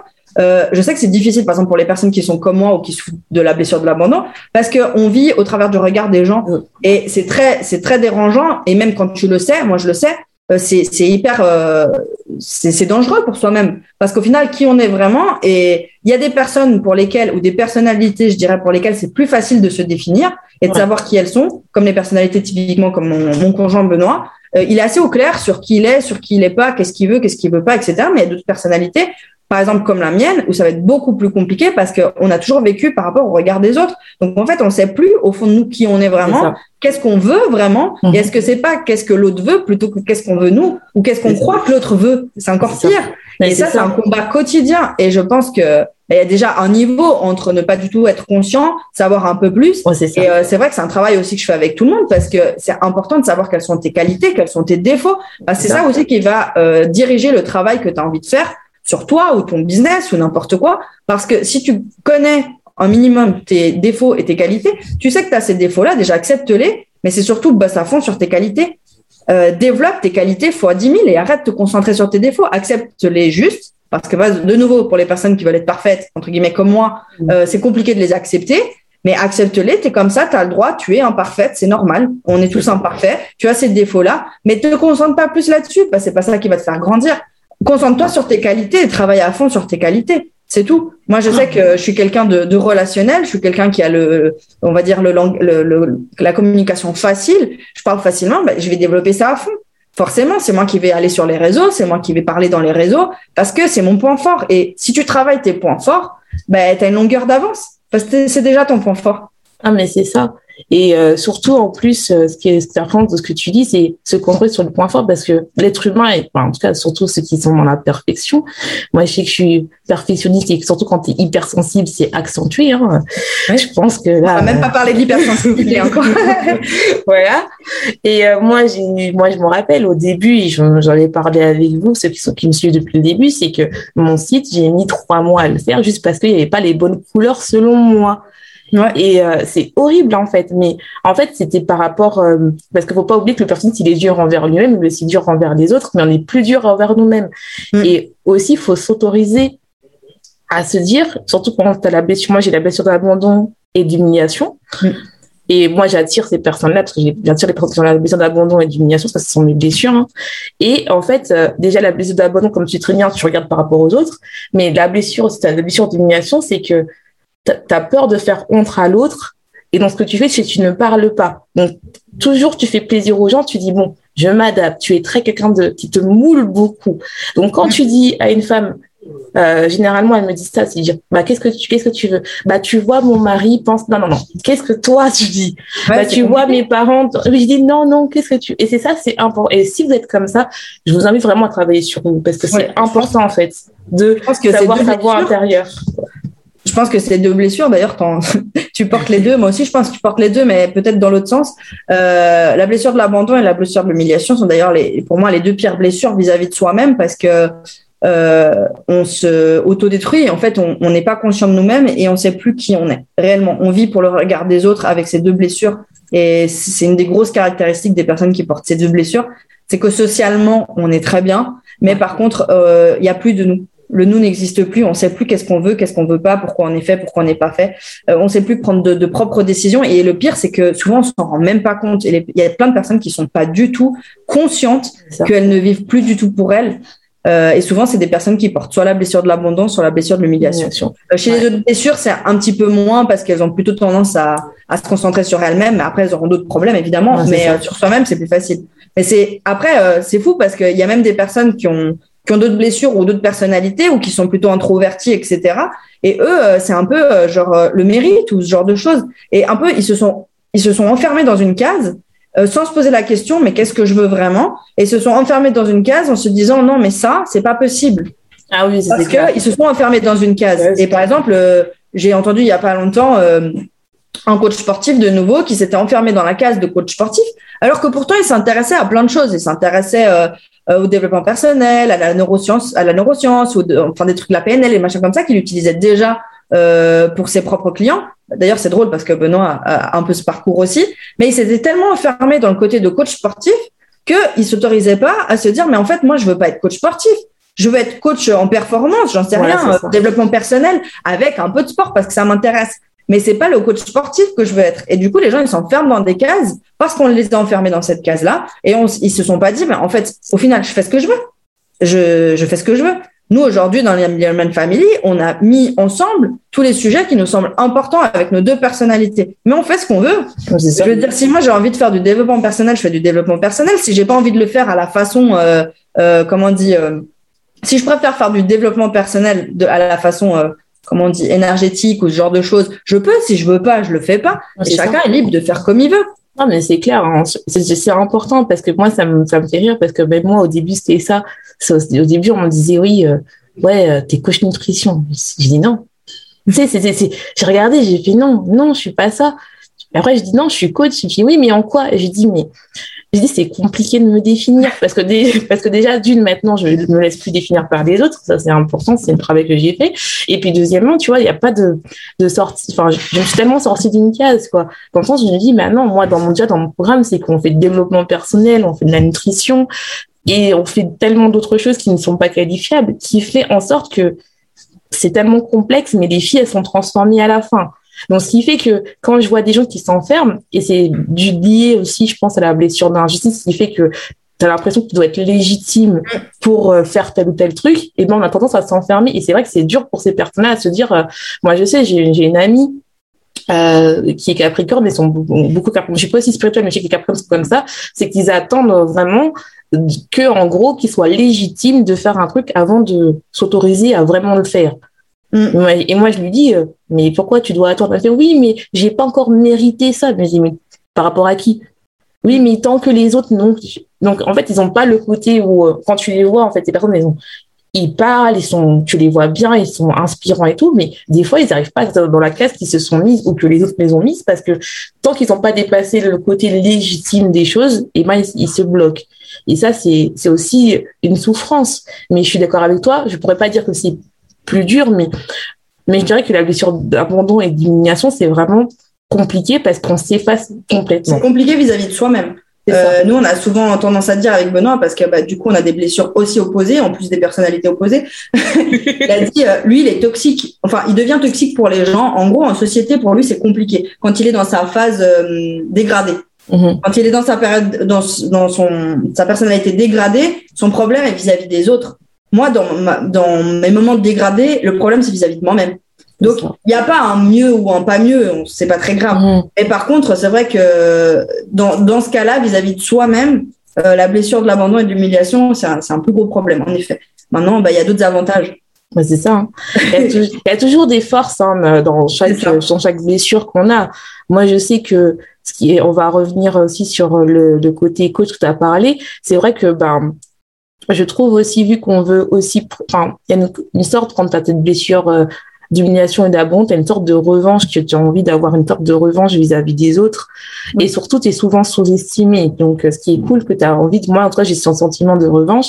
Et c'est vrai que le fait d'avoir ce côté euh, entrepreneur, bah, j'ai beaucoup plus de facilité, entre guillemets, à, à investir en moi parce que je sais que je veux prouver, enfin, pas que je veux prouver aux gens, mais j'ai mon sentiment de revanche sur la vie. Parce que les gens, même si, euh, tu vois, enfin, c'est important, mais je sais que, bah, pour l'instant, le regard des autres, je m'en détache, j'en ai pas besoin.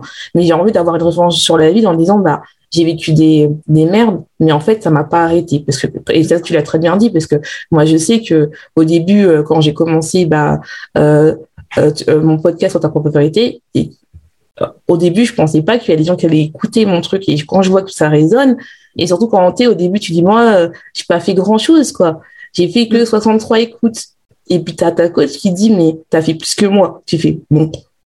Mm. tu dis, bon, bah, ok. Et t'as une sorte de revanche sur la vie. Et le fait qu'aussi que le fait d'investir en soi, et euh, faut pas oublier que dans le monde, enfin moi en fait que j'ai, euh, ce que, tu as dit, c'est important aussi de le dire, c'est que moi c'est vrai que j'ai beaucoup investi en moi, peut-être pas euh, j'ai dépensé plus de, je crois, de 5000 euros euh, sur moi pour des coachs et j'ai pas de résultat. Et il y avait un moment aussi, et il y a beaucoup de gens qui m'ont dit, il y a un second endroit, je mais tu regardes, tu perds des coachs, mais euh, t'as pas de résultat, t'as ta nana, tu devrais arrêter, tu donnes l'argent gratuitement comme ça et tout. Et moi, et moi je disais, mais en fait, oui, euh, c'est vrai que pour l'instant, il y a toujours cette phase en toi qui dit, bon, c'est vrai que j'enrichis plus le coach que moi. Mais après, en fait, finalement, je me suis dit, mais en fait, ces coachs, ils m'ont quand même aidé, même s'ils m'ont pas aidé à m'enrichir, ils m'ont aidé par rapport à mon mindset en me disant, bah, eux aussi, au début, ils ont galéré. Eux aussi, au début, ils ont, euh, ils ont, euh, ils ont, euh, ils ont pas réussi au début, quoi. Donc, peut-être que pour moi, ça m'a pas résonné dans ce qu'ils disaient, parce que, bah, moi, je, je, je travaille à fond, hein, j'ai appliqué tout, tu vois, je n'avais pas de résultat. Mais je me dis, mais peut-être que moi, ça résonnait pas dans la manière dont ils ont dit bah c'était pas fait pour moi en fait. Donc au mhm. début j'ai accusé euh, bah, le coach, c'est normal, je pense qu'on rentre toujours dans cette phase là où on accuse des coachs parce que bon on est humain, on veut avoir des résultats tout de suite et tout. Mais de l'autre côté aussi le fait d'investir en soi c'est plus grand que l'argent. En tout cas je pense que tu seras d'accord avec moi. C'est beaucoup plus grand que l'argent. C'est aussi ça t'apprend sur ton développement personnel, la persévérance, comment tu te vends en toi, comment savoir aussi si ton pourquoi est assez grand. Parce que si c'était, euh, moi je trouve qu'au bout d'un moment c'est juste pour gagner de l'argent, bah tu retournerais au salariat parce que bon, c'est beaucoup plus facile de gagner de l'argent avec un salaire que, enfin, surtout au début, surtout au début, pas à la, pas à la fin parce que quand tu t'enchaînes le, le, comment euh, l'exponentiel, ça y est, c'est bon. Mais le temps d'atteindre cet exponentiel, ça prend du, ça peut prendre, on ne sait pas combien de temps ça prend. Et moi, ma coach, elle m'appelle, c'est le canal d'impatience. Donc, euh, c'est le canal d'impatience qui fait que je ne sais pas quand ça va arriver. Surtout, euh, voilà. Mais je me dis que ça t'apprend tellement de choses sur toi, mais ça me dérange pas non plus de d'investir sur moi. Et je sais qu'il y a beaucoup de gens, ça les freine en fait, parce qu'ils ont peur du résultat. Je te rejoins, mais totalement dans tout ça. Premièrement, c'est exactement le pourquoi on a mis euh, Road to Million en place. Euh, en gros, bah ça, ça, ça c'est par rapport à nous, hein. mais on en a marre un peu de voir euh, des entrepreneurs qui montrent que le, la partie euh, bling bling et paillettes de la vie d'entrepreneur, et que du coup, bah, aujourd'hui, il faut se dire avec le Covid, l'entrepreneuriat est devenu à la mode et ah. tout se fait de façon n'importe comment. En plus, pareil, toutes ces histoires d'investissement, c'est à la mode. Tout le monde croit à la richesse en un claquement de doigts. Si c'était si facile, euh, voilà, on, ça se saurait. Maintenant, oui, on peut gagner beaucoup d'argent très vite, euh, je n'en doute pas. Mhm. Mais par contre, qui c'est qui reste là-haut? Ça, c'est une, une autre question. Des gens dans le e-commerce qui ont gagné des millions très vite, il y en a eu plein. Aujourd'hui, ils se retrouvent obligés à devoir faire des arnaques à la consommation pour rester dans leur train de vie. Et ah ça, je parle de sources sûres et certaines dans le sens où c'est la réalité. Ça veut dire qu'ils ont très bien gagné leur vie, entre guillemets, ils ont eu aussi le facteur chance. Euh, malgré tout, il y a du travail, mais il y a aussi le facteur chance, et d'autant plus dans le e-commerce parce qu'il faut trouver le bon produit, etc. Ouais, ils ont monté très vite, très rapidement. Ils sont jeunes, ils n'ont pas d'expérience, ils n'ont pas commis les erreurs qu'on doit commettre, ils se sont pas mangés, j'ai envie de dire.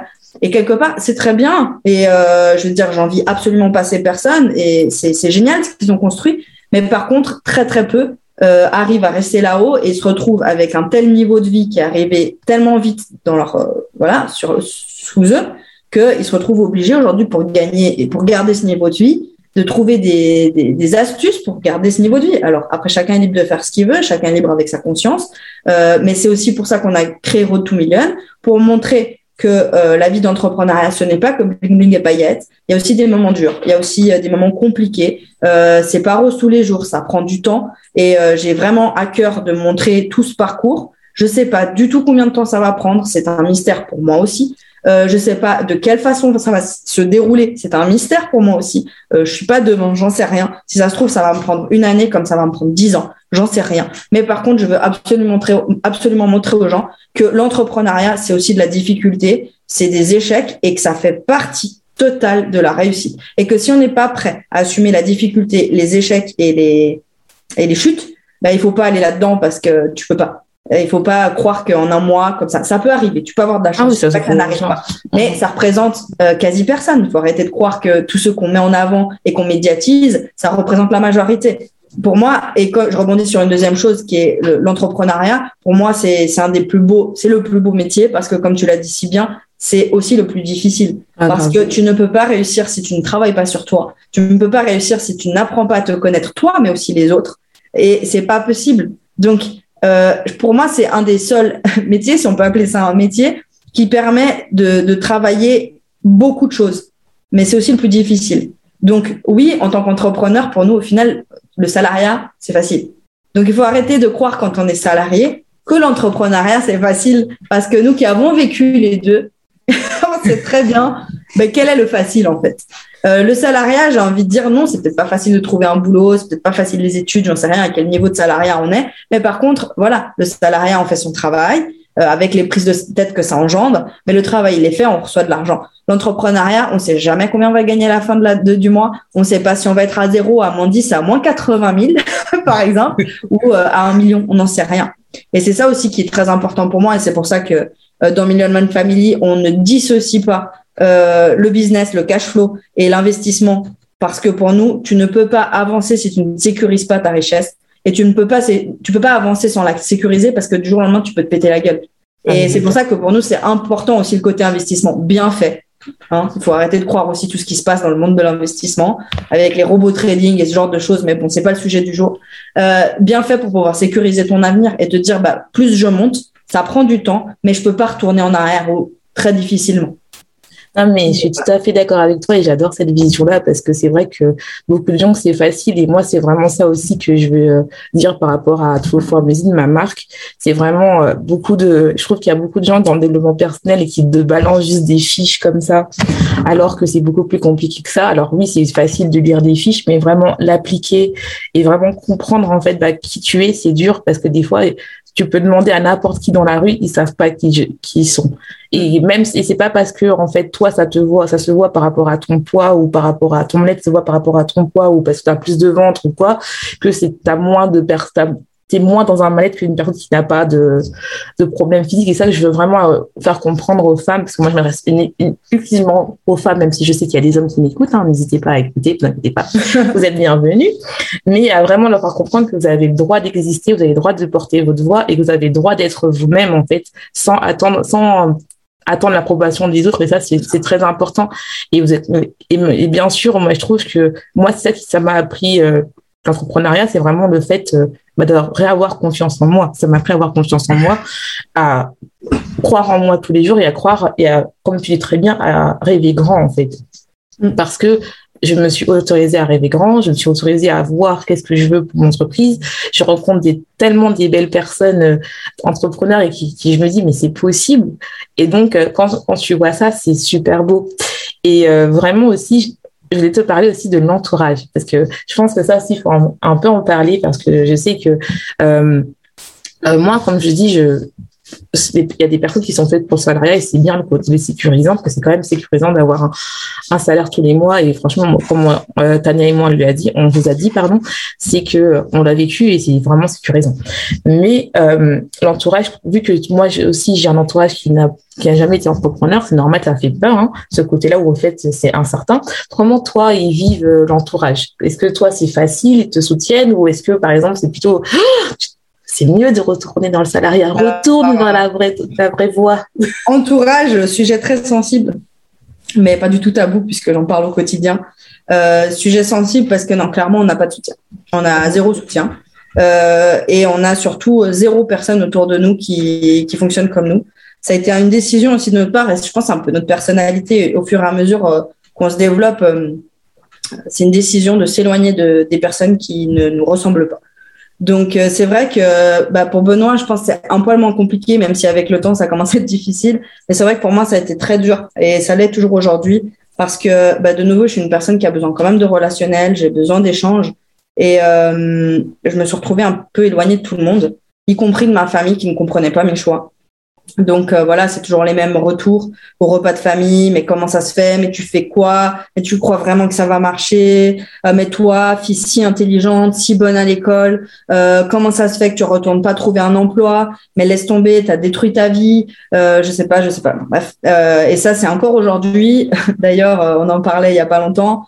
je me suis même retrouvée à malheureusement devoir bloquer ma mère et, mon frère de mes stories alors, je ne sais pas s'ils vont entendre ce podcast ou pas, mais dans tous les cas, j'assume totalement mes choix parce que euh, j'avais tout le temps des retours sur ce que je faisais, euh, mon exposition sur les réseaux, euh, le fait que voilà, c'est quand même bizarre qu'avec les études que j'ai faites, je sois pas en train de rechercher un travail. enfin bref, voilà, on va pas s'éterniser sur le sujet, mais c'est vraiment très très compliqué. Et c'est aussi pour ça que ça, a pesé une grande partie dans la décision d'arrêter le e-commerce parce que dans le e-commerce, on, s'enfermait totalement derrière nos, notre PC. Euh, faut dire ce qu'il est. Un e-commerçant passe la majorité de son temps derrière son PC à parler à personne. Alors déjà, c'est compliqué parce que on peut parler à personne autour de nous et c'est très difficile, mais on apprend à le faire à se taire parce que ça n'amène qu'à des conflits en fait. Dès qu'on parle de ce qu'on fait, de nos projets autour de nous, ça n'apporte que des conflits. Donc euh, c'est pas bon ni pour les gens qui nous entourent ni pour nous-mêmes, hein, tout simplement. Euh, et c'est quelque chose qu'on essaie d'appliquer au maximum aujourd'hui.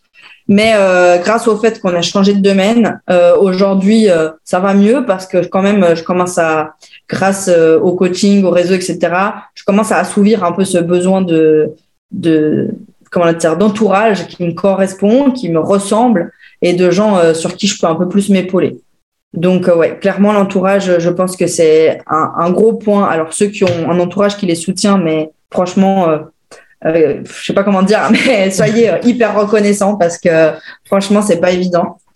Et pour les autres, bah, j'ai envie de dire éloignez-vous. C'est pas facile, mais il faut s'éloigner. Et il y a pas longtemps, j'ai juste appris que c'était Franck Nicolas, pour ceux qui connaissent, qui disait qu'il y a deux règles. C'est ne jamais donner son avis à quelqu'un qui l'a pas demandé et ne pas chercher à changer quelqu'un euh, qui n'est pas prêt à changer. voilà. Donc, euh, c'est vrai que malheureusement, euh, quand on se lance, on a tout le temps tendance à vouloir ouvrir les yeux aux gens qui nous entourent, parce que comme on dit, nous, on a ouvert la porte.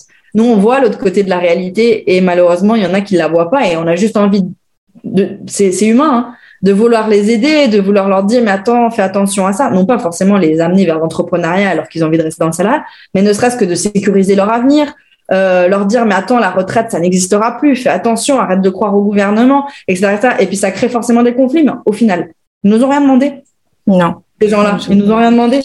Donc tout simplement il faut peut-être arrêter de, de, de chercher à, à, parler avec des gens qui nous comprennent pas qui nous comprendront pas et de toute façon qui nous écoutent pas parce que euh, nous on les écouterait pas non plus en fait. Simplement. non, mais c'est ça hein. et puis euh, à côté je fais la même chose. Enfin moi tu sais moi je sais par exemple de mon, de mon côté moi, c'est paradoxal. C'est-à-dire qu'ils me soutiennent sans me soutenir euh, véritablement. C'est-à-dire qu'ils ils disent rien, mais de temps en temps, tu vois.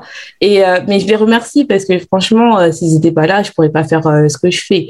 Mm. Parce que bon, je peux me permettre de pas travailler parce que j'ai pas de loyer. Donc, ce qui fait que je peux prendre 100% sur mes coachés et mes coachés, bah voilà, tu vois, le temps de monter Beyond Trou, mm bah c'est bien, tu vois. Et mes coachés, euh, elles voient des résultats et tout ça et tout ça. Et je dis la vérité. Je dis aussi, euh, vous allez voir, euh, c'est compliqué, vous allez trouver qui vous êtes et ça prend du temps.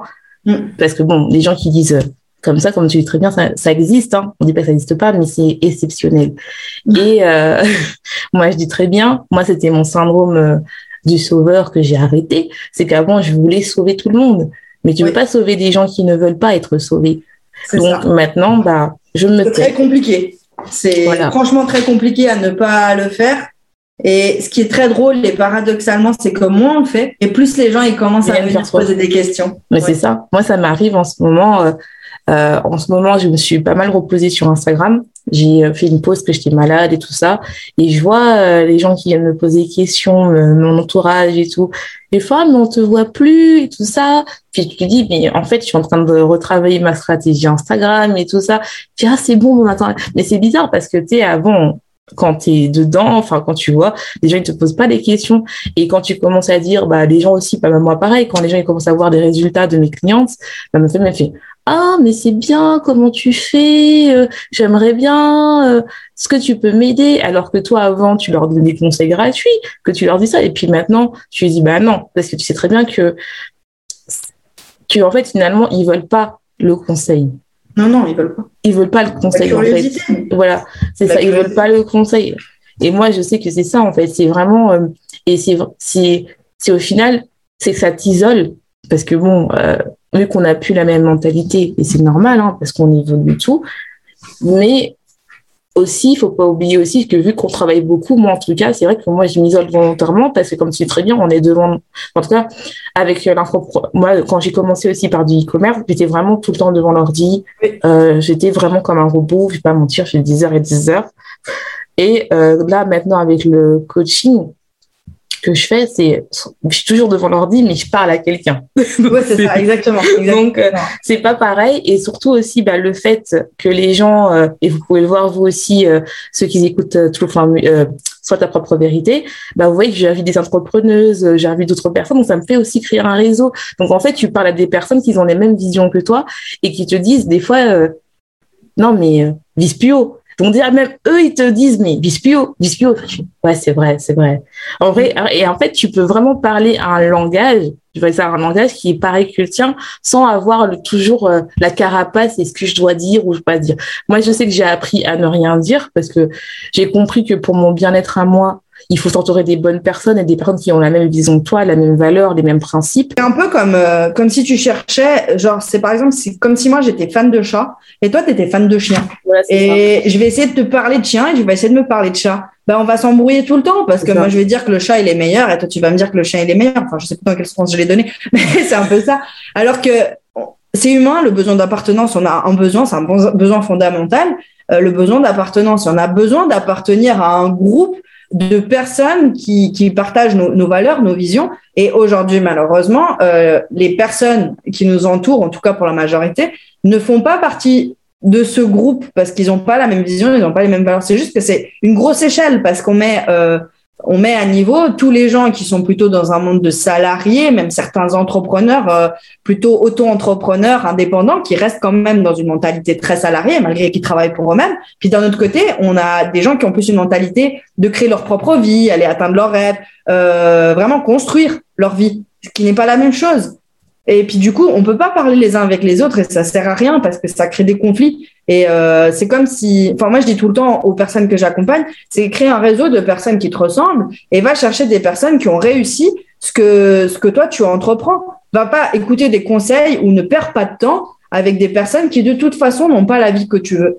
Et ah, ça. ça. sert à rien. Euh, c'est du temps perdu. Alors je sais que c'est beaucoup plus facile à dire qu'à faire parce que même nous aujourd'hui c'est encore compliqué quand on a de la famille qui quand même nous pose des questions ou essaye de faire en sorte qu'on rentre dans le sujet. Mais euh, mais voilà c'est ça. Il faut pas perdre du temps et on aime beaucoup dire que perdre du temps avec quelqu'un c'est est-ce que tu es prêt à donner un moment. Enfin est-ce que tu es tu es prêt à donner des instants de ta vie à quelqu'un comme ça? Qui ne pense pas comme toi. Et si tu n'es pas prêt à perdre ta vie, parce que le temps c'est de la vie, ne perds pas ce temps-là. Perds-le avec des temps qui, avec des gens qui sont prêts à t'écouter ou avec des gens qui euh, que toi tu peux, avec qui tu peux échanger, soit qui vont te faire grandir, soit que toi tu vas faire grandir, qui sont prêts qui sont prêts dans les deux sens, soit à t'aider, soit toi à aider. C'est pour moi je dis, moi je dis souvent ça, c'est il faut s'accompagner des personnes qui ont la même vision toi pour aller plus loin. Et c'est important en fait parce que si tu as la même vision, t'as pas l'impression d'être un extraterrestre et quand tu es seul, en tout cas moi j'ai remarqué, euh, et surtout si par exemple si vous êtes dans ma communauté, c'est que vous mangez vos émotions, et eh ben vous allez manger en fait, vous allez reporter tout sur vous parce que en fait vous pensez que vous n'êtes pas normal. Vous allez vous auto, enfin, vous auto saboter. Euh, si par exemple vous êtes dans l'entrepreneur, euh, vous êtes un entrepreneur, vous auto sabotez en, en procrastinant, en vous réveillant pas, en travaillant pas, ou si vous mangez vos émotions pour ceux qui sont dans ma communauté, vous allez manger parce que vous êtes vous entraînez avec des personnes qui soit ils sont toxiques pour vous, ou soit parce que en fait vous voulez euh, absolument euh, entre guillemets les sauver alors qu'ils ne cherchent pas à être sauvés et vous attirez des personnes entre guillemets toxiques quoi. Donc ça sert à rien, ça sert à rien à part juste vous faire du mal à vous-même. Et ce que tu dis très bien, c'est que c'est pour en fait euh, bah, être bien dans ta dans ta tête en fait et, et, évoluer en fait tout simplement. Il faut se préserver, mais aussi préserver les autres quelque part. C'est ça, c'est ça. C'est comme si on, on, met ça dans l'autre sens, c'est un peu comme si la personne. Euh, euh, tu, tu m'avais déjà dit, c'est un peu comme si la personne elle s'est dit Ouais, euh, j'ai réussi mes études, j'ai eu mon master, etc. Et puis nous, on réagit pas, mais on réagit pas parce que pour nous, c'est pas une réussite. Enfin, c'est, enfin, il faut pas le prendre au premier degré. C'est pas que c'est pas une réussite, mais c'est pas, pas voilà, c'est pas une réussite à notre sens. Euh, d'avoir obtenu un master. Et du coup, les gens ils vont super mal le prendre parce que euh, on va dire, euh, on va pas le partager, on va pas être là trop bien, etc. Et c'est comme si nous on essaie de le convaincre lui que son master ça sert à rien, c'est de la merde. Mais c'est pas bon, c'est mauvais pour lui. Lui il est content, la personne elle est contente, elle a réussi son truc, elle a obtenu son objectif. Et puis, bah, c'est pas à nous d'aller le descendre, comme c'est pas à eux de nous descendre. Et puis, c'est tout. Je pense pas que les masters, c'est mauvais. Moi, j'ai eu un doctorat. Je vais pas dire aux gens de pas faire votre doctorat. je peux pas dire ça. Mais en fait, je pense qu'il y a deux mondes, il y a deux personnalités, vraiment. Il y a ceux qui aiment bien les diplômes parce que ça sécurise, ils ont besoin d'un en, euh, un vie de salariat et c'est bien. Et moi, je les encourage à le faire. Moi, euh, comme je dis, je suis la seule entrepreneuse dans, dans ma famille euh, nucléaire. Après, j'ai d'autres entrepreneurs euh, dans ma famille euh, mais on n'est que deux, voire trois, si je calcule. Donc, trois dans toute ma famille, alors qu'on est une centaine, je pense que c'est pas beaucoup. Donc, ce qui fait que, mais on, on, soutient les autres personnes. Mais en fait, faut, pour nous, vraiment, c'est, on est plus inspiré par des personnes qui veulent la vie qu'on veut avoir, c'est-à-dire des gens qui ont euh, un million dans leur, dans leur banque, mais de net, quoi. Je dis, c'est pas que c'est pas que le salariat est mauvais, c'est pas que le master ou un papier ou un diplôme est mauvais, c'est juste qu'on n'a pas les mêmes ambitions, on n'a pas les mêmes objectifs. Donc pour nous et par rapport à nos objectifs, c'est pas utile, mais comme pour eux vis-à-vis de leurs objectifs, ce qu'on fait n'est pas utile. Et maintenant, euh, la personne qui a comme objectif d'être médecin, ben, bien sûr qu'elle doit faire des études si c'est ce qu'elle veut faire clairement qu'elle doit être euh, bonne à l'école et faire des études et aller faire un master, un mémoire et devenir le meilleur de sa promo. C'est normal, mais c'est très bien. Mais par contre, c'est pas euh, mon objectif à moi. C'est ça. Et aussi, c'est rassurant aussi, je trouve, pour des personnes qui ne sont pas bonnes à l'école, parce que c'est vrai que l'image qu'on a, en tout cas au côté euh, francophone, parce que l'anglophone, c'est pas du tout comme ça, c'est le côté qu'il faut être, en France en tout cas, il faut être bon à l'école et puis tu as un métier et tu vas réussir. Et c'est bien en fait aussi que pour des personnes qui ne sont pas bons à l'école et qui n'ont pas des bonnes qui peuvent dire, bah, je peux m'en sortir, je suis pas obligé de faire euh, le salariat pour avoir une belle vie. Et ça, c'est important et c'est bien aussi d'avoir des gens et qui te montre ça. C'est pas, je trouve que c'est bien. Euh, à Benoît qui était, euh, on va dire, euh, le mauvais élève. Mhm. Donc, et qui, pour lui, il a une revanche à prendre sur la vie pour montrer qu'en fait, on, m'a toujours fait croire que j'étais le mauvais élève. Mais en fait, c'est pas que j'étais mauvais élève, c'est que l'école n'était pas fait pour moi. Et ça, c'est comme tu dis, c'est très important de le souligner parce qu'on n'est pas tous faits pour l'école. Et ça ne veut pas dire que ceux qui ne sont pas faits pour l'école ou qui ont des difficultés à l'école ne sont pas intelligents ou ne sont pas capables d'arriver très loin. Il faut arrêter de mettre les personnes qui ne sont pas bonnes à l'école dans des, dans des cases qu'on a envie de leur mettre euh, le plus bas possible dans la société. Non. Maintenant, si la personne elle a envie d'être là-dedans, elle a le choix, elle peut de nouveau, je dénigre aucun métier, mais il faut pas mettre les gens dans ces cases. C'est comme quelqu'un qui est bon à l'école, il n'est pas fait que pour être médecin. C'est ça. Et ça va dans les deux sens. Et malheureusement, aujourd'hui, c'est très juste ce que tu dis, et c'est très triste de voir encore des, des discours euh, sur l'école et de croire que la seule vérité et la seule réussite est l'école. Non, jamais. Euh, aujourd'hui, je suis belle maman, c'est les enfants à Benoît. Pour ceux qui nous suivent, ils savent que bah voilà, on a des jumeaux de 5 ans. Euh, jamais s'il y en a un qui aura une difficulté scolaire, on lui dira qu'il est nul, qu'il n'est pas bon et qu'il va gâcher sa vie. Mais on est la preuve vivante que tu n'as pas besoin d'être bon à l'école ou de faire des, diplômes pour réussir dans la vie. On, en connaît des, centaines de gens autour de nous qui ont réussi dans la vie sans faire d'études, dans les deux sens. Mais c'est ça, et surtout aussi, euh, c'est parce que aussi, je pense aussi dans beaucoup de têtes des gens, c'est entrepreneur égale feignant et on reste à dormir. Or c'est faux. Euh, je pense que on travaille tous les jours. Je pense que quand tu es salarié, à moins que, bon, moi j'étais chercheuse, donc j'enlève cette catégorie-là parce que j'avais pas de vie, je travaillais beaucoup, ou médecin, tu, as, généralement tu as tes week-ends, ou même si tu pas tes week-ends, bah, tu as quand même des jours de repos. Il n'y a aucun jour de repos. Enfin, tant que tu, enfin, après, ce qui est cool, c'est que nous, on peut décider quand on veut, parce qu'on n'a pas besoin de demander en avance. Euh, voilà, mais moi, il n'y a aucun jour de repos si je travaille tous les jours. Et vous le voyez bien, mes podcasts, c'est tous les samedis. Donc, pour vous dire que c'est important de vous dire, de, vous faire comprendre que je pense qu'il y a aussi une mentalité qui dit oui, vous avez choisi entrepreneur parce que vous ne travaillez pas.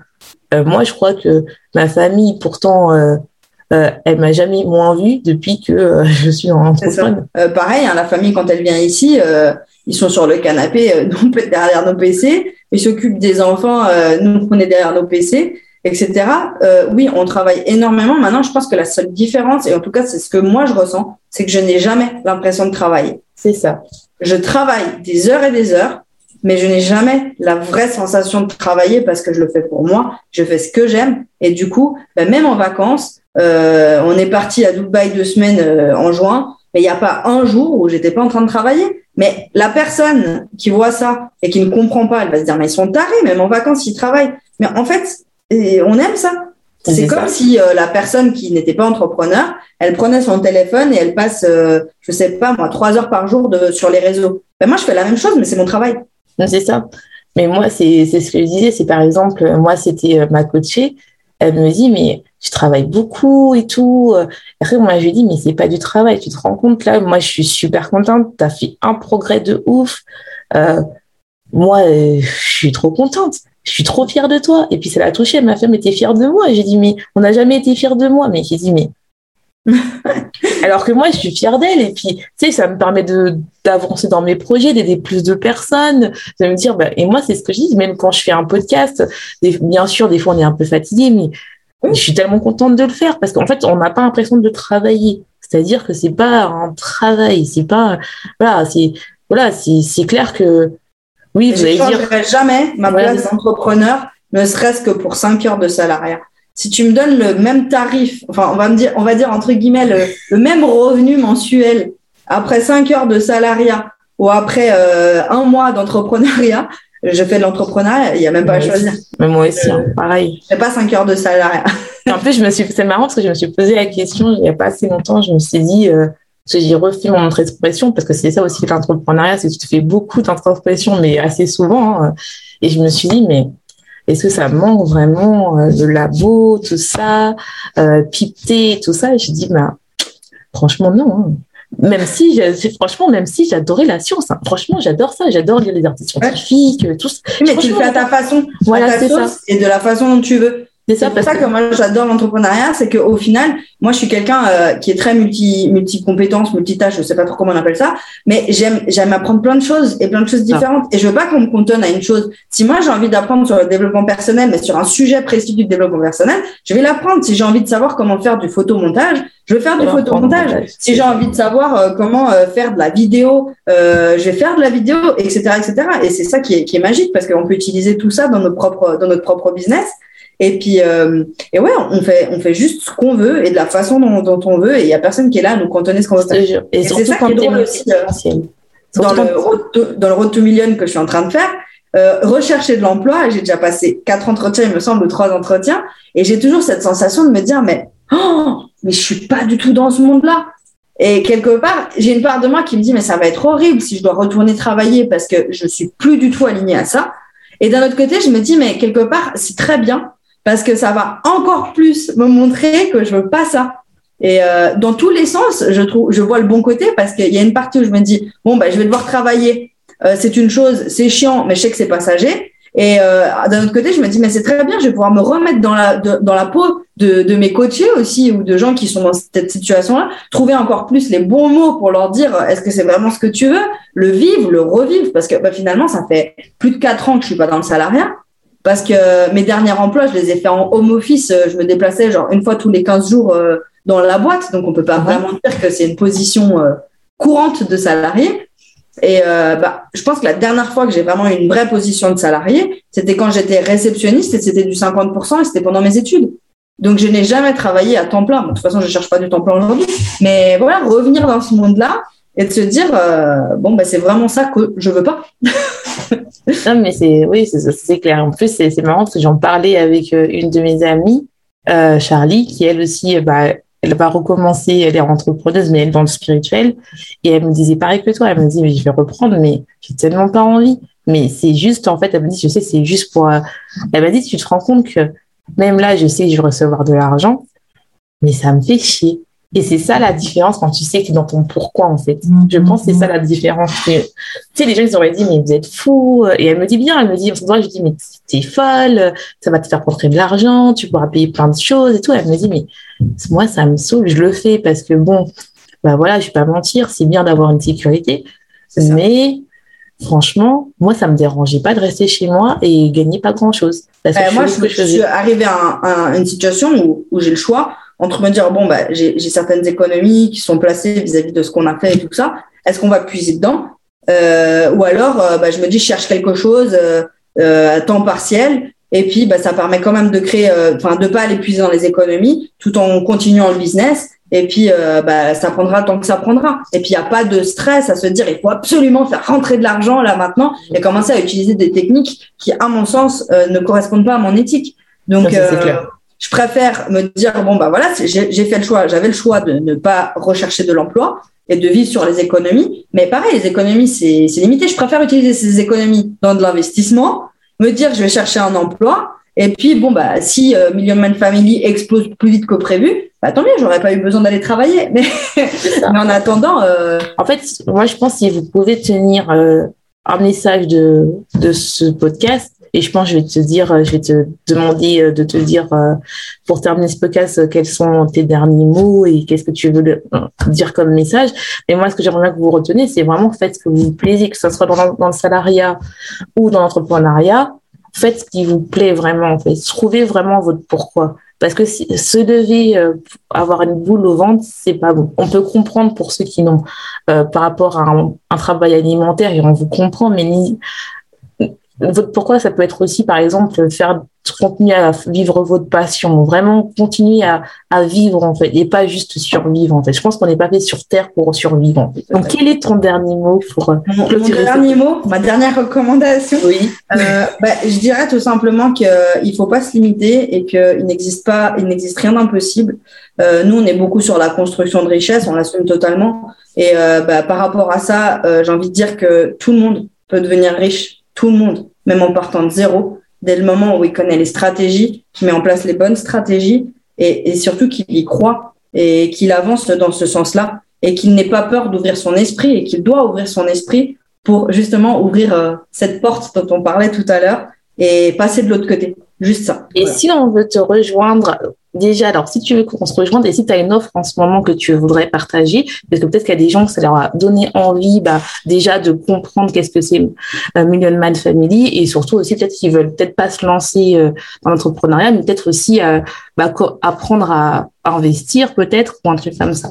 Donc, euh, où on peut te contacter et quelle est ton offre alors, du moment? Tout simplement bah, sur, sur Instagram, on est sous Million Mind Family. Euh, on nous trouve très simplement. Euh, là, on partage notre quotidien, notre valeur, bah, justement comment nous-mêmes on met en place toutes nos propres stratégies pour arriver au million. Donc de là, les gens ils peuvent nous suivre notre quotidien. Euh, Aujourd'hui, euh, on a actuellement que du mentorat en place, euh, vraiment pour permettre aux personnes sur cinq semaines de créer un plan stratégique pour savoir à court, moyen et long terme qu'est-ce qu'ils doivent mettre en place en termes de développement personnel, business, mais aussi investissement. On leur donne un maximum de clés pour qu'à la fin de ces cinq semaines d'accompagnement, les personnes aient un plan précis. Souvent, on rencontre des personnes qui sont un peu perdues, qui savent pas trop dans quoi aller, qui savent pas se lancer, qui a trop d'informations de partout et qui savent pas quelle stratégie mettre en place. Et euh, d'ici la fin de l'année, euh, on a prévu de mettre en place une académie qui du coup, du coup sera accessible à des plus petits budgets, accessible à beaucoup plus de monde. Et euh, là, le but ce sera de faire euh, un live hebdomadaire avec un FAQ à la fin, euh, vraiment sur les sujets qui regroupent la Million Man Family, que ce soit le business des stratégies business à mettre en place pour faire grossir son business pour les infopreneurs, mais aussi euh, dans les investissements et le développement personnel. Et on a prévu aussi de faire intervenir un maximum de personnes au fur et à mesure euh, du temps. Cette académie n'est pas encore lancée, mais c'est en cours de route. Donc voilà. De toute façon, je mettrai tout comme alors pour ceux qui sont sur YouTube, je vous mettrai tous les liens euh, sur la, la, la, vidéo et en barre d'infos et en podcast comme d'habitude. Ça sera en description. Vous aurez tous les liens et dès que ça sera en ligne sur l'académie, je mettrai le lien direct. Comme ça, vous pourrez accéder directement si vous voulez aller dans son académie et n'hésitez pas à la contacter, à lui parler. Elle répond. Donc, oui. je vous invite vraiment à suivre son compte. Donc, merci encore d'avoir euh, participé à ce podcast. J'ai trouvé qu'il était super intéressant. J'ai vraiment adoré le faire avec toi, Tania. Bah, moi aussi, c'est plaisir partagé. Et nous, on va vous laisser. Donc, je te laisse. Je te souhaite une bonne journée, une bonne soirée. Tout dépend à quelle heure tu écoutes le podcast. Et n'oublie pas, sois ta propre vérité.